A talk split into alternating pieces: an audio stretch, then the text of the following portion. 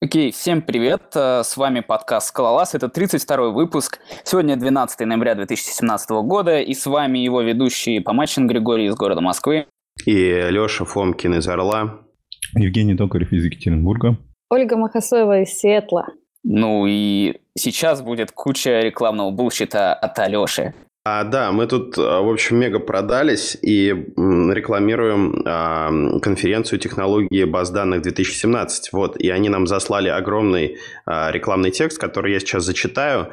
Вот, а, ну, как бы, если вам... Ну, вы послушайте, как бы, но ну, в шоу-ноутах да, да, да. будет ссылочка, чтобы скипнуть. Да, да, замечательно. Значит, а, технологии баз данных 2017, проводимые уже в третий раз, ежегодная практическая конференция технологий баз данных, единственное в России мероприятие, объединившее ведущих исследователей технологий управления данными, отраслевых гуру, разработчиков и администраторов баз данных, готовых поделиться своими знаниями и опытом проектирования, развертывания, эксплуатации платформ, обработки данных в различных отраслях цифровой экономики. Конференция конференция технологии баз данных 2017 все популярнее а, в России и открытый коммерческий СУБД на, основе, на одной площадке PostgreSPro, ClickHouse, а, Red база данных. Tarantul, а, MySQL 8, Oracle 18C, Apache Ignite. Участники конференции обсудят а, с докладчиками текущие состояния перспективы развития открытых и проприетарных СУБД-платформ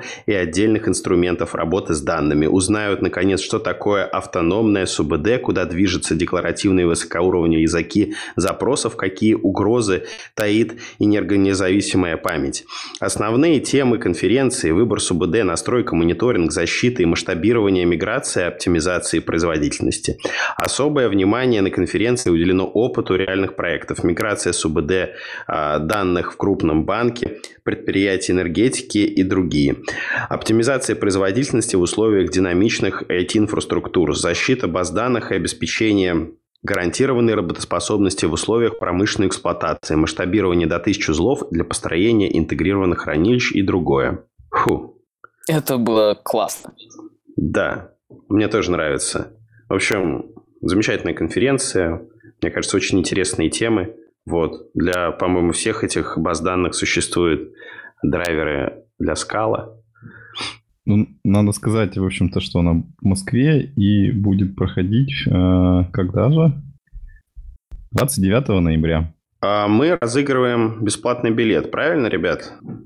Кто да. об этом расскажет? Да, ну, к сожалению, э, этим всем занимался Вадим, но он не пришел, поэтому мы рассказываем не на стопроцентной уверенности, что все состоится, но должно все быть хорошо. В общем, идея такая, что а, у нас э, конкурс, участники должны придумать лучший лозунг для нашего подкаста. Это должен быть короткий текст, ну, примерно 140 символов, помещающийся в твит старого формата. А, и он должен представлять а, наш подкаст для не очень подготовленного зрителя или слушателя. В общем, чтобы как бы можно было людям, которые не знакомы с подкастом, дать краткое описание, что, что это такое вообще. Вот. И, собственно, предлагается после выхода нашего подкаста в течение недели писать нам любым доступным способом можно написать на почту. Не-не-не, в комменты, в комменты, пожалуйста, не надо, не надо любым доступным способом, потому что, как бы, ну, непонятно тогда. Нет, короче, надо писать в комментарии к выпуску, вот, свои, короче, ответы. Вот. Ну, хорошо. Потому что любым доступным способом, как бы, ну, человек какой-нибудь, как бы, напишет на почту, там, Вася Пупкин, вот, и ну, никто его не увидит, кроме нас. Как доказать, что этот Вася Пупкин не подставное лицо? Ну ладно, да. Ну все равно же текст надо будет показывать. Его же кто-то должен сочинить. А, в общем, а, через неделю мы подведем итоги, свяжемся с этим человеком, все там э, сделаем, напишем куда-нибудь в комменты тоже результат или в чат, а потом дополнительно еще осветим это в следующем выпуске. Вот. И кроме розыгрыша бесплатного билета, а, есть скидка для тех, кто будет покупать просто билеты и не будет в никаких конкурсах участвовать. Э, есть промокод э, Скалолаз, который дает 10% скидку на билеты. или на билет. Я не знаю, там несколько у них каких-то э, вариантов цены. Действует ли он на все, непонятно. Все, а мы с этой темой покончили. Давайте про менее коррумпированное что-то. Давайте про FPConf напомним. Да, э, ну, FPConf понятно, да, то есть э, нам никто не платит, мы на, на голом энтузиазме говорим о том, что на FPConf надо идти, потому что это место встречи всех функциональных программистов в России, вот, так что если вы в России, э, как бы, а, езжайте на FPConf. Ну, я думаю, ближайшее зарубежье тоже а, должно ехать на FPConf. Вот, а, и еще у нас метап в Екатеринбурге.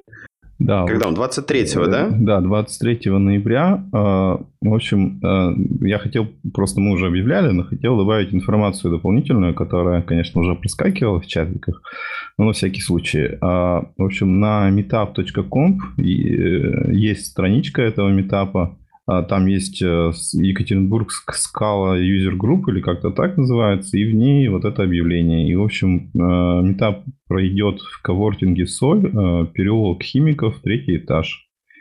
Вот. На метап надо регистрироваться вот в этой, ну, на этом сервисе meetup.com. А, он будет проходить в 7 часов, но регистрация начнется с 18.30. На метапе будет Значит, три э, доклада. Первый называется «Бесформенное программирование». Ладно, ладно, ребята, ребята почитают уже, это не нужно. Вот ну серьезно. ладно, давайте К- скажем. Короче, да, 20, 23, 23 ноября, э, Екатеринбург, Коворкинг Соль, вот, э, приходите. В общем, давайте теперь перейдем к нашей теме сегодняшнего разговора. Оля, давай расскажи, чем ты там занимаешься, как ты пришла в IT и как ты оказалась в Сиэтле. Это меня больше всего интересует, а не то, что там будет э, метап в Екатеринбурге. Ну, подожди, подожди, надо все-таки как традиционно, что сначала спросить вообще, как э, Оля занялась э, вообще всем, что связано с IT, а уже потом, как она... Гриша это и спросил. Гриша это и спросил. Женя как раз сделал традиционно, что поправил меня, так что да, у вас очень часто такая тема проскакивает, что вы начинаете разговор с человеком, а потом спрашиваете вопрос постепенно. Так что я уже была даже готова к этому. В общем, программированием я, наверное, увлекаюсь даже давно очень, еще со школьных олимпиад по программированию. Я участвовала в них, причем мне все казалось, что все так здорово, все так клевенько вот, э, какие-то региональные соревнования. Потом мы поехали в Новосибирск на Олимпиаду, все раз, получается, или федеральный округ, ну, в общем, что-то довольно большое. Я посмотрела на Новосибирск, и мне это очень-очень-очень сильно понравилось, так что я поехала учиться в НГУ. Ну, в НГУ я уже поняла, что, оказывается, я вообще не умничка, и надо очень многому учиться, и программирование гораздо больше, чем а, нацарапать что-то там в одном файлике и э, радоваться, что задача решилась, и там пара тестов прошло, не знаю. Вот. И училась я на факультете информационных технологий. Ну, в целом после этого было очень легко прийти в индустрию. Наверное, это так. То есть ты из Новосиба? Ну да. Ну, оригинали нет, но я там 10 лет прожила, как бы учась в университете, бакалавриат, магистратура, потом после. Потом я переехала в Питер, прожила там а, 2-3 года. Собственно, в Питере начался мой какой-то такой повальный интерес к подкастам, конференциям, там вот очень активный Джак Ру, Федоров, вот это все, и как-то меня затянуло очень сильно. То есть до этого я себя ощущала как... Э, ну вот человек с детства чем-то занимается, и вроде бы это интересно, но это не было какой-то моей... Я не была увлечена полностью. А как-то, когда познакомилась с IT-тусовкой, как познакомилась, когда вообще стала это все наблюдать? Мне сейчас вообще это дико все интересно. Я просто вообще в восторге от того, что происходит, насколько люди а, посвящают себя работе, сколько, как, как мы развиваемся за последние годы. Вообще просто потрясающе. Слушай, mm. а как а как тогда получилось, что Арат тусовалась а, с а, джигистами, да? А, как так получилось, что ты занялась скалой? Они же хейтят скалу все она слишком сложная, есть ненужные конструкции, э, повальный боксинг и всякое такое. А, в общем, не то чтобы я прям с ними тусовалась, я имею в виду, что я видела, что существует такая тусовка, мне это очень нравилось, но а, назвать тусовалась, мы не, не, как бы не бухали вместе, я не знаю.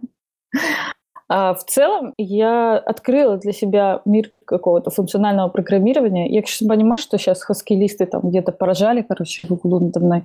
Но а, вот мне реально-реально понравилось программировать, когда вышла восьмая Java и появились все вот эти вот флюентные штуки, онлайнеры, э, лямбды и все такое. И, в общем, весь мой код выглядит как, не знаю, вызов чего-то через точечку, поэтому перейти на скалу для меня было каким-то естественным таким, ну, в общем, не знаю, что там джависты хейтят, нечего хейтить, все нормально. Ну ладно, хорошо. А тогда такой вопрос. А, вот скажи, вот мы у всех, по-моему, это спрашиваем. А, а, значит, ну, кроме ребят из EPFL. Значит, вот про какую ты скалу? Ты про скалу как Java или про скалу такую стандарт скалу или про type level скалу, которая вот Shepless Cat скалази? Я про стандарт скалу. Ну, то есть скала как Java, это, это вообще что имеется в виду, если честно, я, наверное, пропустил. Ну, скала как Java, это когда э, ты берешь, э, ну, например, полностью джавовскую экосистему, да, то есть берешь джавовские фреймворки, библиотеки, то есть там вместо скала теста ты берешь там JUnit, э, вместо Play ты берешь Spring HTTP, вот, э, значит, э, вместо там Source ты берешь Jackson, вот, э, вот берешь вот такой вот набор библиотек и пишешь на скале, как если бы ты писал на Java, только с таким, ну, более приятным синтаксисом, менее громоздким. То есть используешь там val, вот, пишешь dev, вот, то есть та, та же самая Java, просто как бы используется скала как синтаксический сахар, вот, это скала как Java. Типа как Kotlin. Ну, понятно. В общем, я пришла в скалу относительно недавно, чтобы писать в продакшн. Это, собственно, моя текущая работа, это Expedia. И э, ну, как бы до этого у меня опыта как такового в скале нет, но я э, примерно себе представляю, куда я пойду, где я там что прочитаю, на какие, не знаю, open Э, source вещи я посмотрю, чтобы писать как на скале. У нас микросервисы повсюду, и на самом деле в зависимости от того, кто начинал писать этот микросервис, он выглядит либо как Java Scala, либо как Pure Scala. Ну, то есть в одних микросервисах используются одни технологии, а в других, ну, как бы другие.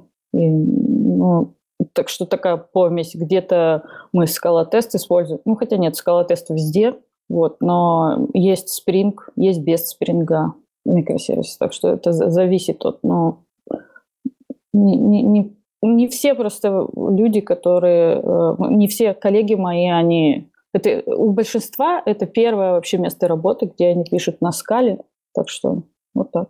Понятно. То есть ты подстраиваешься под тот конкретный сервер, с которым ты сейчас работаешь, да? То есть если попался сервер с спрингом, то ты как бы продолжаешь, э, ну, как бы делать так, как было написано. Ну, это понятно.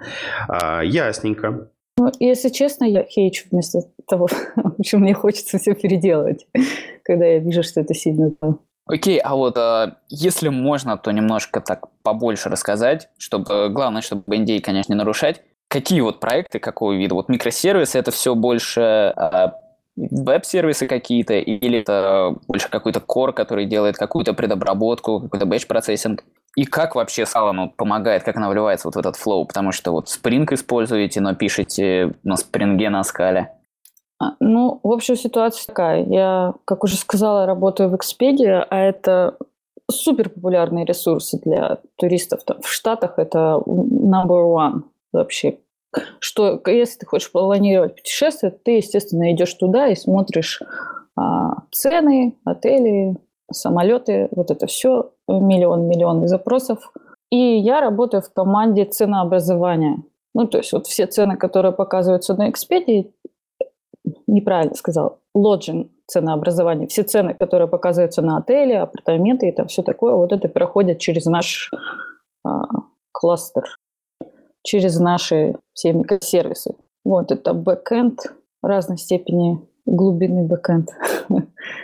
А, какие-то микросервисы связаны там уже с... Ну, а, в общем, это третья реинкарнация вот этой всей системы. Сначала были плюсы, потом сделали на Java, потом решили сделать на скале все это то же самое переписать. Вот у нас буквально осталось парочка месяцев, чтобы мы задеприкетили сервис, который написан на Java. Так что мы уже почти там. На это потребовалось, я так понимаю, два года. Почему они выбрали скалу, на самом деле, мне не очень сильно понятно. То есть э, понятно, что нужно было переписать то монолитное вот это, что было до прихода скалы, но люди, которые управляли этим процессом, они занимались скалой до этого, и ну, выбор пал, скорее всего, из-за опыта, не, ну, не из-за каких-то конкретных там, что мы в скале вот можем так, а в Java мы вот так не можем. Я бы не сказала, что мы используем какие-то ос- особенности скалы, которые, ну, красиво, конечно, выглядит, но ничего специфического, ну, как мне кажется. Можно было на Java то же самое, скорее всего, написать. Мы уже выбрали, почему бы нет. Не, ну это понятно, конечно, на любом языке можно. Но вот, ладно, я придираюсь. Ты говорила, что ты против ифов. Что это значит? Ну, вы обсуждали в прошлом подкасте, что э, есть if, как-то движ... против if движения, я забыла название, к сожалению, но анти-if. Ну, в общем, я действительно против if, я когда вижу if, это все для меня вообще, не знаю, плохой день.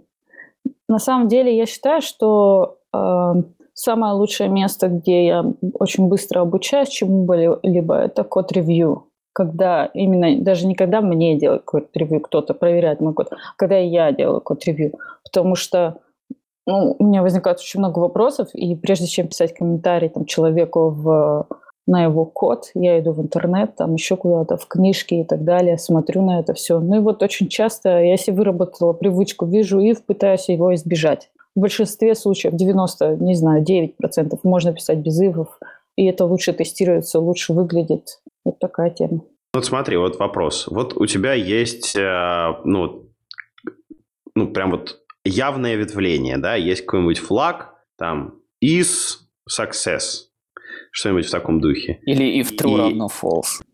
Не, нет, вот из success, вот прям вот тебе вот этот из success как-то передается явно. То есть у тебя явно есть из success типа boolean. Вот. И вот что ты сделаешь? Ты сделаешь uh, is success match case true, case false, или ты сделаешь if is success, или как ты поступишь? Я не знаю, почему-то обычно эти варианты сводятся к тому, что на самом деле где-то там наверху надо было бы сделать коллекцию, где я вот коплю эти результаты, а потом я делаю партишн на ней, и все как бы замечательно.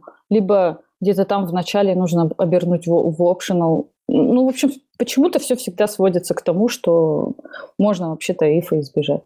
А, да, да, я согласен. Это может быть код smell, да, хотя не всегда. Вот, но представь себе, что это тебе пришло из, например, внешнего сервиса. Например, вы работаете с каким-нибудь API, вот, который написан на Python, вот, там, где флажки – это норма, вот, и, соответственно, приходит JSON, в которой есть вот этот is success.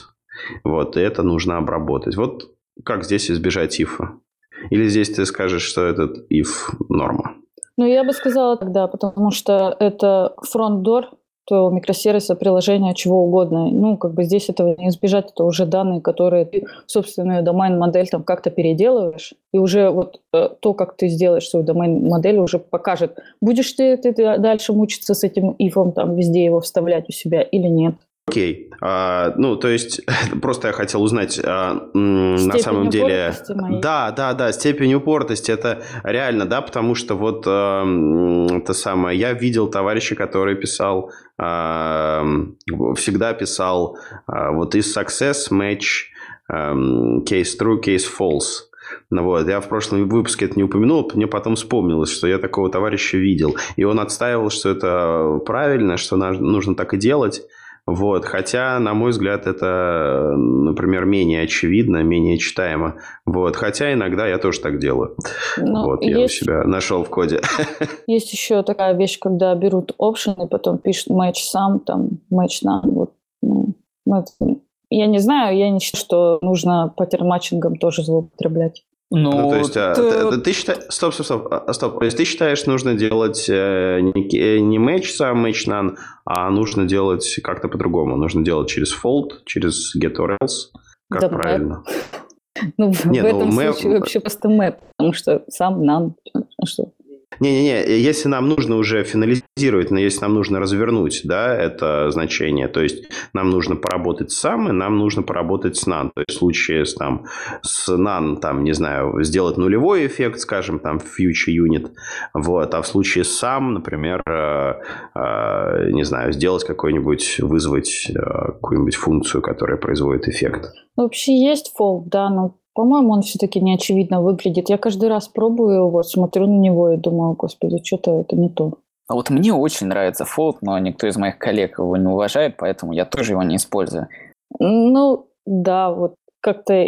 Хотя каждый раз пробую, смотрю, ну, может быть, в этот раз, в этот раз, может быть, это будет выглядеть нормально. Но все равно немножко громоздко, монадично так выглядит. Все через точечку, там, как ну, что-то, в общем, сделалось, э, никакого else. А е вот смотрите, у меня по этому поводу, короче, такое правило я вот для себя вывел. То, что если у нас, э, э, если нам нужно вернуть э, какой-то новый тип, да, то есть, то нам нужно одновременно э, как бы по, помэтчить сам nan и преобразовать вот. И при этом это не эффект, да, и это не фьючер, не task, не IO, ничего, да, то тогда мы юзаем fold, да, то есть мы э, ну, делаем дефолтное значение и делаем преобразование, да, вот, э, это один случай. То есть, ну, второй случай, когда у нас э, тот же самый тип. Вот. И у нас в фолде, значит, вторым аргументом передается identity. Вот э, в этом случае надо использовать, на мой взгляд, get or else. А если у нас производ, производится эффект какой-нибудь э, в зависимости от сам none, да, то, ну, или делается что-нибудь очень такое громоздкое, сложное. Вот. Ну, например, если дефолтное значение, то есть в, случае none, в случае none нужно сделать что-нибудь очень большое. Вот в этом случае, э, соответственно, паттерн матчинг. Я вот такой себе правило завел. Ну, GetRails есть же ленивый. Можно вообще все это вынести в лямбдочку и бросать ему туда. Не-не-не, GetRails работает только в том случае, если у нас не меняется тип. Понимаешь? А в случае с эффектом у нас тип меняется. Я поняла, но можно же сказать option.map ну и в случае, если это сам перевести его внутри этого мэпа, а потом сказать get or else и вычислять свое тяжелое значение лениво, если оно вообще нужно вычислять его.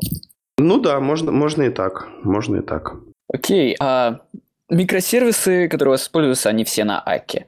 Используется ли Ака кластер? Потому что мне вот интересно, кто его в продакшене использует. Они не все на Аке, наши микросервисы. Вот как раз на этой неделе мой техдир делал доклад об этом о том, что вот мы когда начали писать наши микросервисы, мы решили, мы будем использовать Аку, все будет круто, а потом мы поняли, что она нам не нужна. Потому что... Как, как типично. Ну да, обычная история, типа как мы решили использовать Аку, и даже э, акторы на разных машинах мы спавним и отправляем сообщения, которые очень потом выясняется, что это незачем вообще. Но Мне я... кажется, а, по, по, в отношении Лайта нужно подать коллективный риск. Типа, вы все нас убедили, что нужно использовать Аку, она оказалась не нужна. Хорошая тема, да. У нас Core микросервис наш, он написан на Аки. И именно на Аки Аки Туака, она там распределенная, именно используется вот э, распределенная сеть акторов. Так, на чем мы остановились-то? Что там про Аку было? Да, да, про то, что в коре используется Ака, и я спросил, какая Ака? Типа распределенная или просто Ака, как данность? Я там не знаю, для чего используется на одной машинке. Вот это хороший вопрос. Я, если честно, думаю, что она распределенная, но я это с потолка взяла, вот возьму, скажем. Потому что дальше, чем на сами акторы и то, как мы их используем, я не смотрела на инфраструктуру, что мы там с ней делаем. Ну а чем заменили в результате? Или чем хотите заменить. Вот чем Ака, короче, не угодила, потому что понятно, что она всем не угодила, она там большая, громоздкая, и вообще это какой-то такой устаревший метод вычисления. На акторах это очень старая О! такая тема. Алло, что у меня опять какая-то... Э, Не-не-не, это все в порядке. Это просто все замолчали, просто Гриша начал. Ну, я затирать на... стал. Набрасывать, как бы, да, да. Набрасывать вентилятор, вот. И, ну, чтобы разжечь беседу как-то. А, в общем, у нас используется общепрактически, не знаю, все подряд помаленьку. Есть Rex Java, причем была Rex Scala, но потом э, мы увидели, что у нас latency вообще жутко выросла, а Rex Scala внизу использует RX Java, поэтому снова откатились на RX Java. Вот. Ну, gRPC везде. Вот, кстати, я хотела рассказать про свою первую задачу в Экспедии. И вообще, я, я не рассказала, как я туда пришла. Я не знаю, это интересно или нет. Это безумно интересно, интересно, конечно, рассказывай. В общем, приехала-то в Штаты я достаточно банально. Мой муж работает в Microsoft, и Microsoft из Москвы мувнул его в Сиэтл. Вот. И моя виза позволяла после того, как я получу разрешение на работу, устроиться на работу. В общем, я думала, что я буду ждать где-то полгода, готовиться там и все такое, а потом мне выдадут визу. Но так не получилось, получилось гораздо быстрее. Через три месяца мне выдали мою, мое рабочее разрешение. Общем, я думала, паника, паника, нужно что-то делать, готовиться. Я не знаю, вдоль и поперек просто выучить на зубок крекинг закодинг интервью, а я ничего не знаю, по-английски разговаривать не умею. В общем, все Просто ужас и трешак. На следующий же день после получения этого разрешения мне написали из Expedia «Привет, а не хотела бы ты с нами пособеседоваться?» Отказываться глупо, поэтому ну, как бы пришлось готовиться. У меня было какое-то время. Причем я очень радовалась, что в Expedia, в отличие там, от многих компаний, нет фон-скрина как такового. Есть, они отправляют задание, дается полтора часа, это на хакер-рынке было, сейчас уже поменялось немножко, но суть осталась та же. Отправляют задания, нужно решить их, там, чтобы все компилировалось, тесты проходили и бла-бла-бла. В общем, до жути напоминает Олимпиаду. И как бы нет фон-скрина, когда ты разговариваешь с людьми, чего можно немножко выдохнуть, если не чувствуешь себя супер уверенным в английском языке. А потом был такой луп из четырех человек, а, где три собеседования были технические, и одно собеседование было um, behavioral questions. Вот. А я, я очень люблю behavioral интервью. Я не знаю, мне кажется, что это все от джигистов в Питере, потому что Федоров, Алексей Федоров, большое спасибо ему за его статью с вопросами о том, а, какие вопросы нужно задавать работодателю. В общем, я очень сильно упоролась по этой теме, очень сильно. Я перевела все вопросы, которые он задавал, заапдейтила их, потому что они уже ну, староватые такие. Все вопросы технические, которые меня интересуют. В общем, я пошла туда с огромной папкой вопросов. И это собеседование было вообще совершенно не рассчитано на то, что кто-то там им будет задавать вопросы, потому что, ну как люди обычно приходят, решают и уходят. Ин- интроверты такие. Не то чтобы я сильный экстраверт, хотя я экстраверт, но Э, в общем, мне было безумно интересно позадавать эти вопросы, именно узнать, как, как все устроено изнутри. Вот, если будете интересоваться таким, имейте в виду, что никто вообще не готов к таким вопросам. Мне пришлось после того уже, как они сделали офер, написать им, что я хочу, ребят, с вами отдельно встретиться, потому что я, ну, мне нужно еще время подумать и вот позадавать вам вопросы. Они назначили еще этот час вопросов со мной ответов что было очень позитивно, потому что я узнала, что куда они меня наконец берут, потому что, как обычно, э, ты приходишь на whiteboard, решаешь там эти задачи, вот проходишь behavioral интервью, и вообще no гарантии, что как бы те, с кем ты разговаривал, они будут встречаться тебе на работе.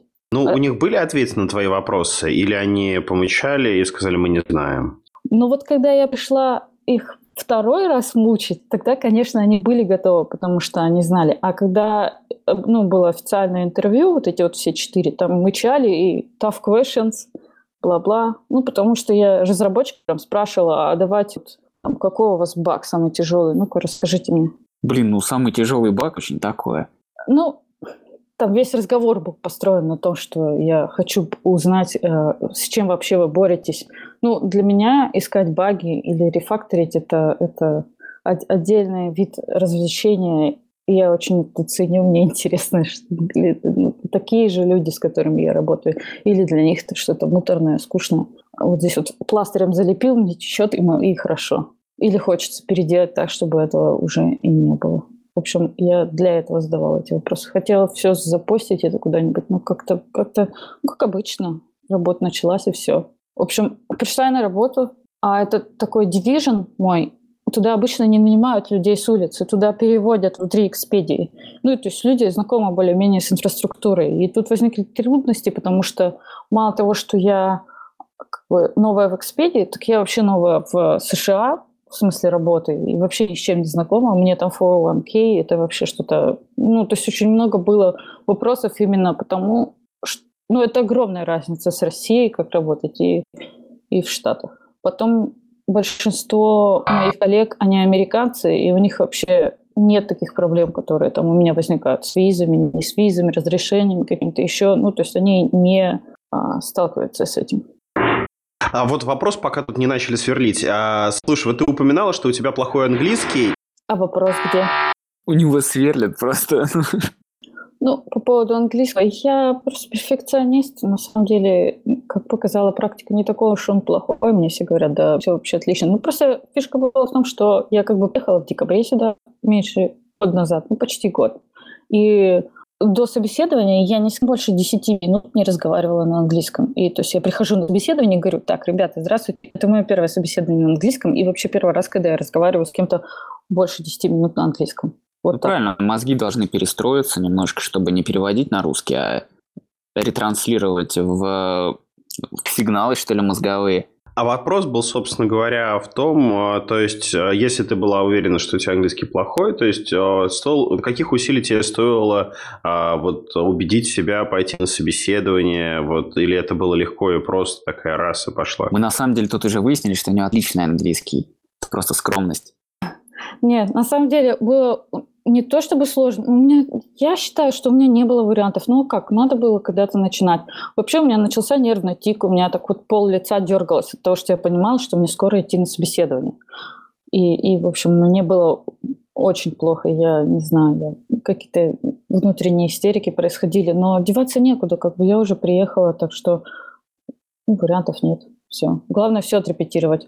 Ну и к тому же я была почему-то уверена, что я смогу лидить собеседование сама, ну, то есть делать так, чтобы мне не задавали каверзных вопросов.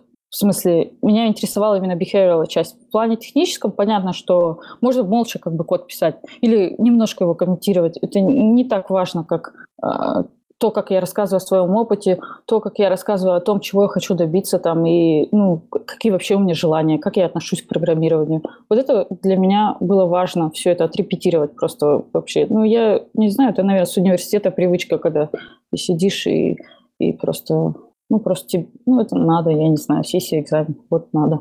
Так. Окей, круто, спасибо. Да, продолжи. Вот. Вообще, Вообще у XD довольно много офисов по миру. В России нет, есть в Минске. Я вот все думаю, что ребятам, которые идут на ФПКонф, если я не ошибаюсь, она же в Минске? Или у меня уже какие-то эти а, нет, есть э, как бы фанк, фанкбай, да, который в Минске проходит тоже в декабре, а есть FPConf, который проходит в Москве. То есть это разные конференции. FPConf э, это такая русскоязычная встреча хаскилистов в основном, то есть там вот э, приходит большое количество хаскилистов, а вот скалистов, например, приходит малое. Почему я всех агитирую идти туда, чтобы составить, эм, скажем так, оппозицию эм, хаскилу.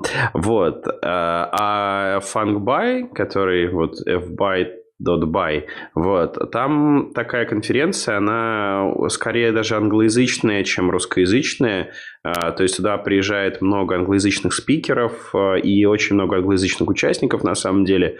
Вот. И там большинство докладов на английском. По крайней мере, в прошлом году было так. И даже э, спикеры из России раз, ну, говорили на английском. Ну, вот так что это кто, разные те, конфы. Кто в Минске они могут идти устраиваться в Экспедию, потому что у нас там есть офис.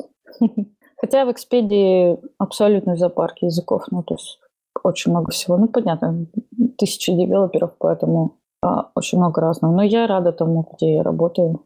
То есть на скале пишет э, конкретно вот э, ваш, ваш отдел? Ну да, около 40 человек. Ну, то есть есть другие отделы, которые тоже пишут на скале, но э, а, все окружение, наши клиенты и наши дата-провайдеры, они все не на скале. Это либо Java, либо шарпы, либо а, что-то еще было. В общем, у нас используется Ruby для каких-то DevOps штук еще. А так нет. Ну, Scala. А фронтенд? А, фронтенд а, вы используете там Scala JS? Если честно, я десятитровой палкой бы не казалась фронтенда, поэтому я ничего не знаю принципиально об этом. Откуда такая ненависть к фронтенду? Я не знаю. Это ну, просто не мое. Но я при, при... Уклончиво. Я, приходя на собеседование, сразу, прям сразу, вот никакого фронтенда, просто никакого. Нет, я не буду счастлива, если я буду этим заниматься. Не надо, ребят. И вообще хотелось рассказать, похвалить место, в котором я работаю. Не знаю, мне кажется, это не, не такая, чтобы супер популярная у нас тема Экспедия. Но мне нравится, что э, инфраструктура, взаимоотношения с менеджерами и прочими руководящими устроена так, что ты раз в год или там раз в полгода, по-моему, оформляешь такую довольно скучноватую, с одной стороны, бумажку, Agile Priorities она называется. Вот. Но в ней можно написать свои какие-то цели на ближайшие полгода, и они действительно, менеджеры ходят и помогают добиться этого, помогают, там, хочешь э, связываться с командой, вот, пожалуйста, тебе эти, эти все задачи будут на тебе. Хочешь там делать больше код-ревью, есть такая тема сервис-чемпион у нас. Ну, то есть код-ревью проходит так. Сначала человек с твоей же командой, с твоей фичи-тим а, делает это код-ревью, а потом еще приходит сервис-чемпион, ну, этого конкретного микросервиса, и просматривает это ревью второй раз. Вот, хочешь делать много ревью, пожалуйста, будем тебя натаскивать на сервис чемпиона. И еще мне наконец-то выдали, назовем это так, а, ментора. Я очень просила их, чтобы они нашли какого-нибудь крутого чувака. Вот, и как раз позавчера состоялась моя первая встреча с ментором. Я вообще ну, это очень здорово, что они дают возможность общаться с человеком, у которого большой опыт работы в Экспедии, в принципе, в индустрии. Вот он уже принципал девелопер там и все такое. Но при этом он не из моей непосредственной команды, то есть у него взгляд более, более широкий. Так что он, ну, много чего полезного мы с ним там поговорили. А вот вопрос а, а, про компанию. Скажи, вот а, вы делаете какой-то open source, а, то есть свои наработки выкладываете на GitHub? Очень мало open source на самом деле. У Expedia 4, может, 5 там репозиториев. И некоторые из них это просто какая-то старая вещь, которую можно бы и выбросить, но мы почему-то выложили ее в open source. Вот, это как раз связано с моей первой задачей. В общем, Expedia на заре, не знаю, века, ну не века, а, когда протобаф не был тем протобафом, сделала свою Теслу. Делал свой протобаф. Да, да, да, именно так. Сделали свой протобаф, который называется Тесла, и вот сейчас мы get rid, в общем, от этого всего э, избавляемся. И моя первая задача как раз состояла в том, чтобы заменить вот эту старую Теслу на э, протобаф, там протащить все это. Конечно, задача не очень сложная, в смысле того, что программировать там не надо было, надо было больше, ну, ну не накосячить, да, все правильно смапить, если где-то не хватает добавить тестов. Потом мы запустили а, такой, я не знаю, почему он называется у нас AA тестирование. Я считаю, что это просто регрессионное тестирование. Ну, в общем, странно, почему так называется. Суть такая, что проксируется а, на проксируются запросы на мастер, ну, который мастер-мастер, и вот на новую версию кода, и смотрится, если а, в э, респонсах какие-то отличия или нет. И, в общем, вообще все это практически делается так. Любые изменения, они вот через прокси этот, который запускает алярмы. Очень интересно. У нас полностью continuous integration deployment, то есть нет никаких там жестких релизов, вот это все agile. И очень часто все пропускается через comparison proxy, ну, так называется примерно. В общем, пока я этим занималась, я обнаружила, что у нас почему-то вместо того, чтобы использовать скала PB, скала генератор из протобафа, мы используем Java генератор из протобафа. Мне кажется, что в момент разработки либо люди, может быть, не знали, а может быть, слишком сырая была скала PB. И вот сейчас у меня есть, помимо того, основной работы, а, так как в моих agile priorities написано, что я хочу там много всего учиться и, и изучать, мне дали возможность, прям часы выделили на то, что вот я занимаюсь своей штукой, я пытаюсь приделать ScalaPB там к нам, а, посмотреть, как это влияет на performance, как выглядит код. Ну, естественно, он выглядит лучше и performance лучше, потому что нет никаких Java converters, вот это вот бесконечная scala to list, а, int box unbox, ничего этого нет, если использовать Scala PB. Но там тоже свои заморочки с этим. Кстати, вот интересно а скажи, насчет... А, я угу. сначала насчет OKR спрошу, ну, который вот этот лист.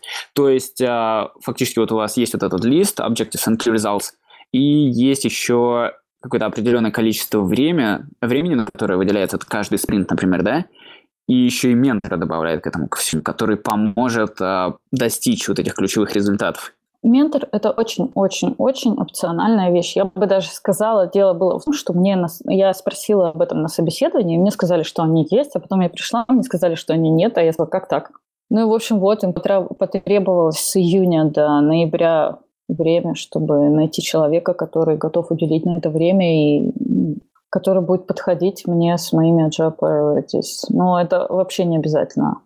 А, agile priorities обязательно написать об этом что-то такое accountable, чтобы люди по прошествии времени смогли понять. Ну вот действительно, вот ты написал, что ты будешь делать больше код-ревью, что означает, ну, что я делаю 4, не знаю, огромных код-ревью там в неделю, 10, ну какую-то цифру. И потом это можно проверить. То есть не надо писать, я буду лучше программировать. Окей, я, спасибо. Слушай, а вот ты сказала, что у вас а, был а, свой протобаф, да, а, вот этот Тесла, правильно? Да, правильно. И, правильно, я правильно. уже, да, да, вот. А, скажи, а чем вот он не устроил, да? То есть есть там своя библиотека взрослая, я так понимаю, которую а, там, ну, которая писалась под нужды компании, то есть, соответственно, она отвечает всем там самым тонким требованиям, которые есть. Вот решено было использовать что-то другое, а не продолжать развивать свое? Во-первых, случилось то, что автор э, этой Теслы, он э, ушел из компании. Ну, то есть уже стало сложно ее поддерживать. Она перестала быть, перестала развиваться. Вот. Э, она была лучше, чем какая-то версия Протобафа, наверное, может, первая в смысле компрессии данных, но сейчас она уже уступает. Вот. А второе, ну, там сложно вносить изменения в протокол. То есть, там, не знаю, в сам Tesla файл, ну, как вот это, как протофайл, только Tesla XML, если в ней поменять коммент, то это уже как бы все новая версия. То есть есть проблемы очевидные с этим, а, с этим форматом. понятно. И я так понимаю, вот Гриша тут подсказывает в чатике гол, э, текстом, что она на Java. Вот. Да, и, конечно. Я так понимаю, в свете перехода на скала тоже, да? А, да нет, это ну, как бы в свете перехода на скалу. На скалу переходит только наш отдел. Это 40 человек. Одна задача. В масштабе Expedia это как бы ничего. Мы можем писать хоть на Каболе. Никаких, если мы делаем свою задачу с внешним миром, общаемся как-то, никому нет дела до того, что мы там делаем. Поэтому Тесла – это универсальная вещь, вещь и а, ну, она используется повсеместно. Точнее, я бы сказала, сейчас она используется в зависимости от уровня протухания системы. То есть, если это что-то деприкичено, вот там Тесла. Если это свеженькое, то там никакой Теслы нет, мы идем с протобафом. Ну, как... Окей, да. Это, а Вообще, вот, и так понимаю, что компания... Вообще, вот в России, например, не очень популярно open source. Компания редко open source. Например, вот есть Тинькофф, это Тинькофф Кэш, который там... Э, ну, что-то, в общем, он за open source, не очень-то open source, и ну, всякое такое. Короче, это не популярно в России, но это весьма популярно на Западе, потому что, ну, иногда это выгоднее, короче, вести какой-то проект, а, разрабатывать open source, получать инвестиции какие-то, на команду, которая будет тратить половину этих инвестиций на разработку open части, да, и какую-то часть на разработку специфичных заказчику каких какого-то функционала. А, вот. И вот не думаешь, например, что некоторые просто считают, что дело open source, они как бы делают эти good things, хорошие вещи какие-то, и что вот они как бы на добро работают, а то, что ты, например, работаешь полностью закрытым, а, полностью работаешь на приватизированной компании, все технологии под NDA, вот, не возникает такого конфликта, типа, вы же часть просто как бы open source, да, и вот один раз, например, залез ногой в open source, а вот второй раз тоже хочется туда, или такого еще не было? Ну, я бы сказала, что мне не очень нравится, что нас тут все проприетарно, закрыто там и все такое. Хотелось бы, конечно, open source, но есть ограничения. То есть моя конкретная система, я не могу даже распространяться о ее бизнес-логике или чего-то там. Это не очень интересно для open source, ну, как бы для чего.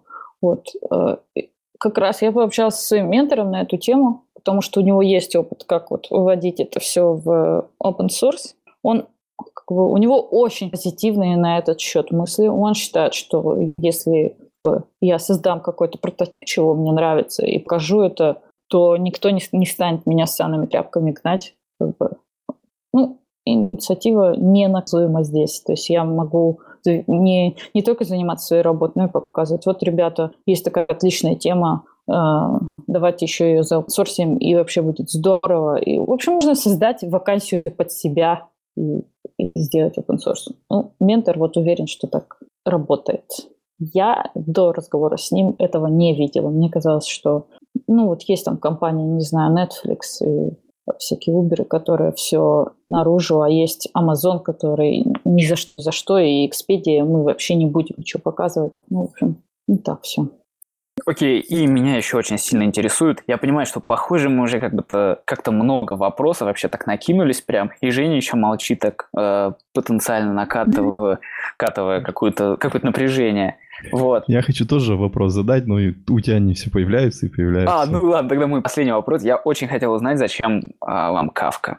В общем, ситуация такая. У нас есть дата-провайдер, а, и он а, в теку как в предыдущей версии, что мы делали? Мы отправляли HTTP-запрос, блокировались на нем и ждали вот просто до посинения, пока придут там, не знаю, ну, больш, в общем, большой объем данных, прям серьезно, вот большой объем данных. Потом мы дожидались этого, значит, заблокировавшись.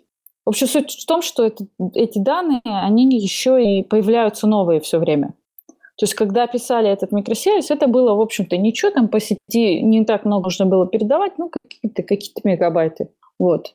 А мы э, получали этот response, потом процессили его и там постили а, в S3 или там еще куда-то. Ну, в общем, под собственные нужды, нужды. Назовем это publisher, вот этот микросервис. Их там группы разные. Вот этот вот с э, суффиксом publisher что означает, он берет какие-то данные и паблишит туда, куда, куда нам доступнее в наш дата-центр там, или что.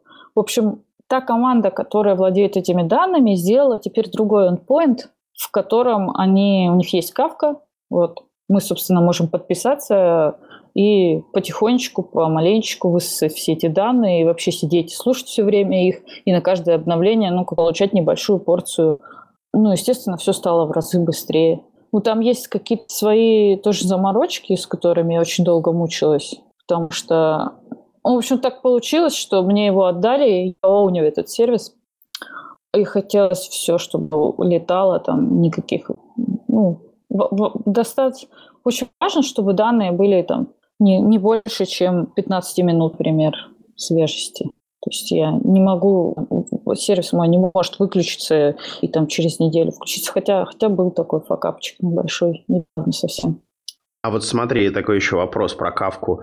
А, ну, известная тема, то, что кавка как бы написана на скале, там, понимаю, частично, по большей части, вот, а, но при этом не имеет а, драйвера для, для скала. Вот. А, как ты вообще к этому относишься? И используешь ли ты какую-то обвязку вот в этом сервисе, которым ты овнишь? Какой-нибудь Reactive Kafka? Или ты используешь ванильный джавский драйвер? А, там, в общем, я много пробовала вариантов. В итоге это ванильный э, джавский драйвер, потому что просто так получилось быстрее. Были какие-то тормоза очень сильные. Вот, в итоге у меня даже не стрим, а вообще тупые консюмеры, потому что просто так быстрее все начинает тормозить. Э, я считаю, что все это из-за сети. В общем, дело такое, я подвязываюсь к продюсеру и продюсеру, и если я делаю это группой, то он сам там как-то балансит, э, как он отправляет данные на это консюмеры, э, сам смотрит на партишны, в общем, все это поддерживает. В моем случае это не работает хорошо, потому что какого-то черта по сети, когда я отправляю хардбиты там и происходит ребалансинг, это все происходит очень долго. Поэтому я просто вручную вообще все это делаю. Ну, то есть все, все вообще, э, ну, не низкоуровнево, а как сказать-то, по-простому. В общем, сама подписываюсь на партишны, сама разруливаю, когда у них там конец, начало э, этих офсетов. Вот так. Окей, спасибо. У меня такой вопрос немножко уже про другое. А, ну, вот ты рассказал, что есть как бы у вас э, одна команда, скала команда, есть другие, и как бы вы предпочитаете такой стиль скалы, больше тяготеющий к функциональному программированию. И вот мне интересно, каким образом вы отбираете э, зависимости, какие можно использовать, какие как бы э, нет. То есть вот ну, сейчас же у нас в экосистеме много конкурирующих библиотек, а, ну, те же как бы коты, скала и тому подобное. Вот. И э, как бы, ну, много проектов, которые завязаны на одни зависимости, много на другие. И с другой стороны, у вас э, приходят э, новые разработчики, которые как бы еще не знакомы со скалой совсем, тоже как бы не хочет делать, чтобы слишком сложный вход был в проекты. Вот, э, и, ну, собственно, интересно, как вы вот э, поступаете, ну, как решения принимаются, то есть э, что стоит в проект включать, что как бы до, до какого уровня такой чи, чи, чистоты функционального программирования вы доходите, какие как бы абстракции ну, как бы используются, а какие нет. Вот так. Вопрос dependency – это в первую очередь вопрос для legal team, к сожалению. То есть из-за разных патентов и вообще license там, соглашений, первое, что ты делаешь, когда ты хочешь подключить какую-то библиотеку новую, там, и она тебе нравится, это нужно отправить запрос в legal team, и это займет им какое-то время, они будут проверять, а могут ли они а, ну, как бы можешь ли ты вообще использовать это, и а потом не придется ли в open source это все отдавать, то, что, ну, код, который использует эту библиотеку. Это первый пункт. Второй пункт – это безопасность. Нужно обязательно убедиться, что а, вот Expedia с нашими правилами security team вообще разрешает эту библиотеку, что у нее там нет каких-то non-issues, которые...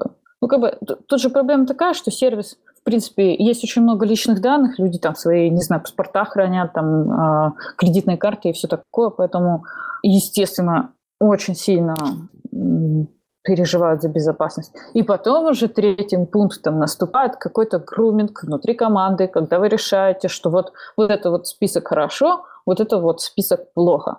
И если кому-то кажется, что э, ну вот, вот нам обязательно, вот нам обязательно надо скалас использовать. Все, больше вот без него вообще вот никак. Да, у нас есть один день в неделю, ой, в месяц, он называется Tech Dead Burn Down Day. Вот, когда мы всей нашей командой вместо того, чтобы э, заниматься своей какой-то ежедневной работой, мы просто выделяем время, у нас есть там трелла-доска, в которой написано, что можно попробовать, э, где что можно исправить. Ну, в общем, это день для экспериментов, и вот если что-то раздражает, то поправить. Обычно в этот день э, люди предоставляют какие-то свои прототипы, как использовать. Ну вот мне нравится вот это, вот давайте вот посмотрим, я вам, я вам покажу демо какое-то. Вот у меня, собственно, со скала PB это как раз э, результат от этого дня. Ну, то есть я показала ребятам очень быстро, что вот, вот это вот можно сделать, но это было вообще просто демо какое-то очень маленькое.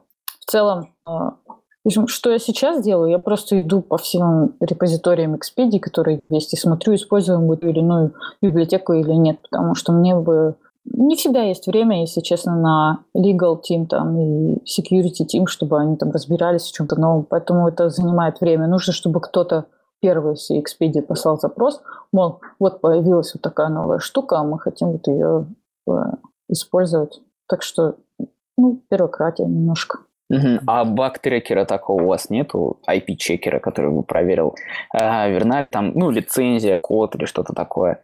То есть приходится прям ходить по всем библиотекам, которые вы уже когда-либо писали, и смотреть используемые в них библиотеки. Мне кажется, что вот эта штука доступна только для security team, если она вообще есть. Может быть, мне просто стоит это проверить. Я недавно пришла, поэтому, ну как недавно, уже прилично, но все равно у меня есть некоторые вопросы к инфраструктуре, не все так очевидно. Может быть, ты прав, и нужно просто все это проверить. Я не сильно увлекалась вопросом. Я просто поняла, что есть мои, назовем, любимчики. В общем, есть репозитории, которые мне нравятся от других команд. И я туда поглядываю, что делают люди.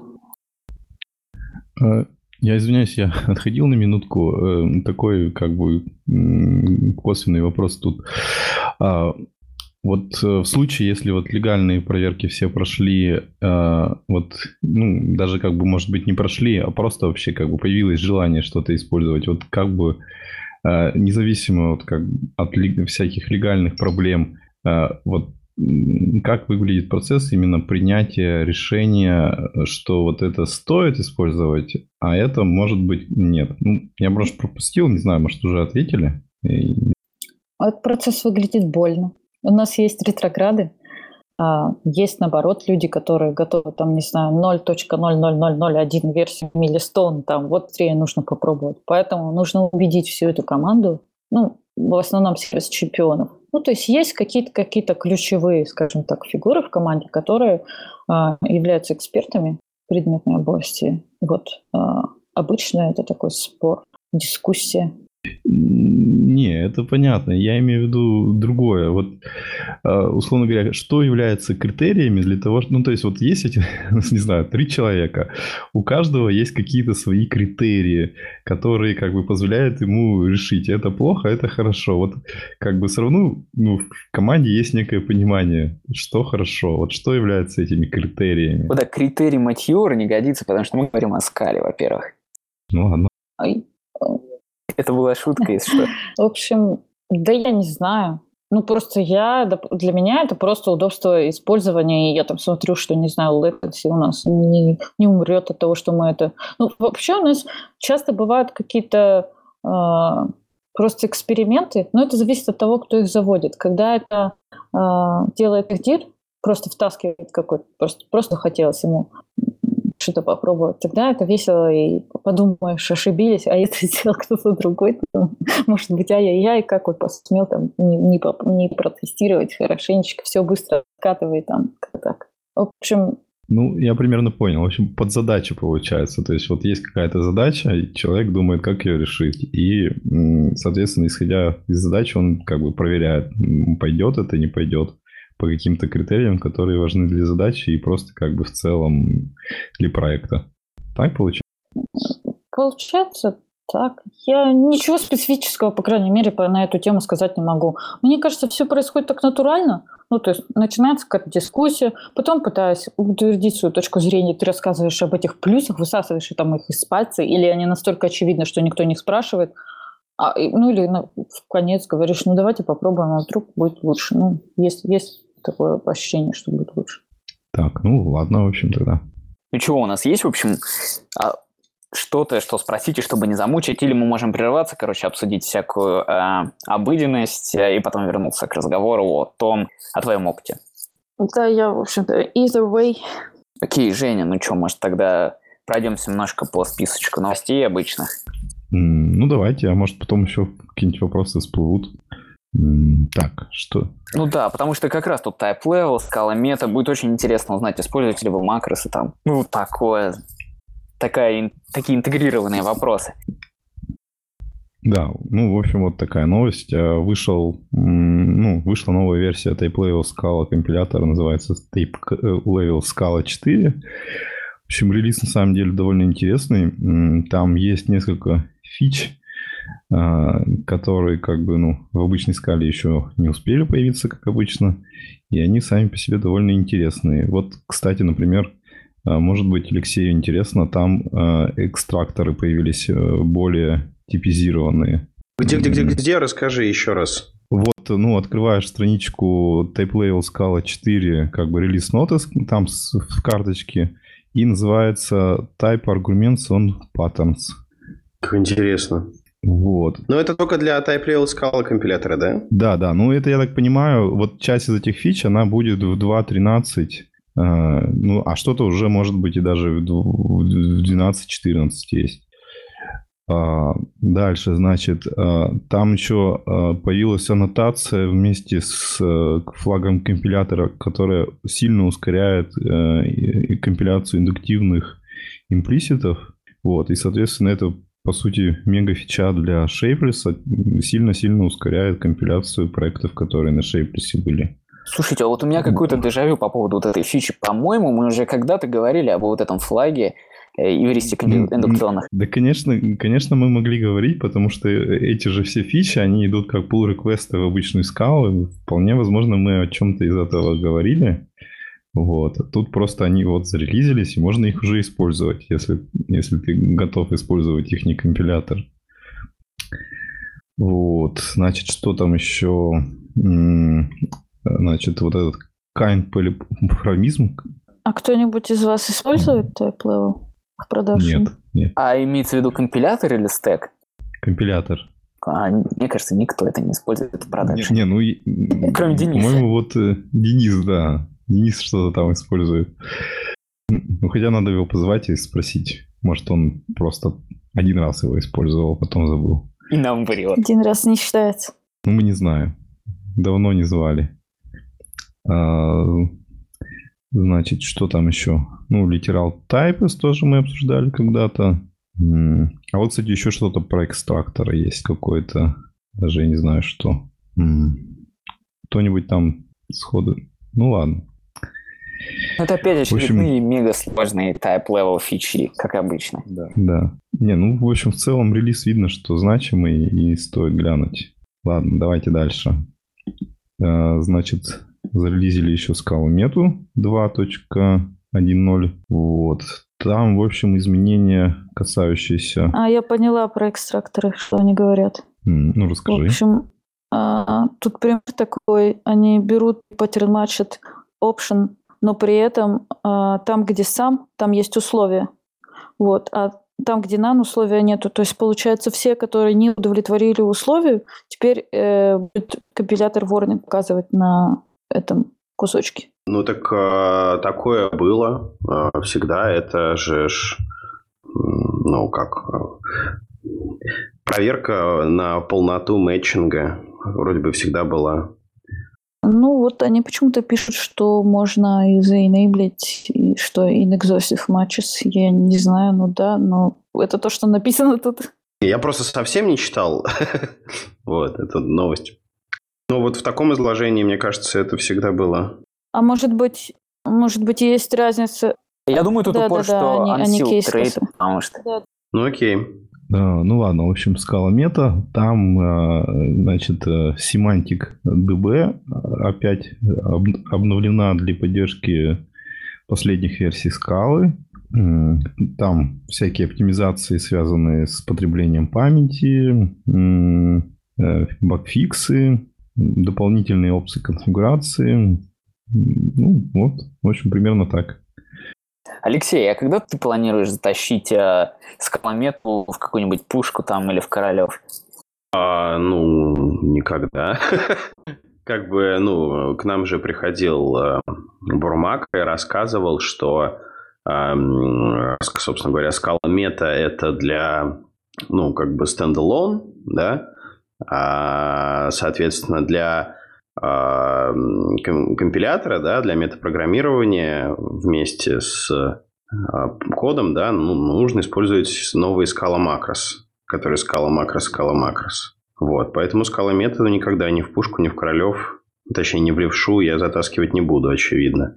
А скала макрос я затащу, когда релизнится 2.13, когда там скала макрос. Куда, куда скала макрос собираются затащить? 2.13 ведь? Ну, вроде да.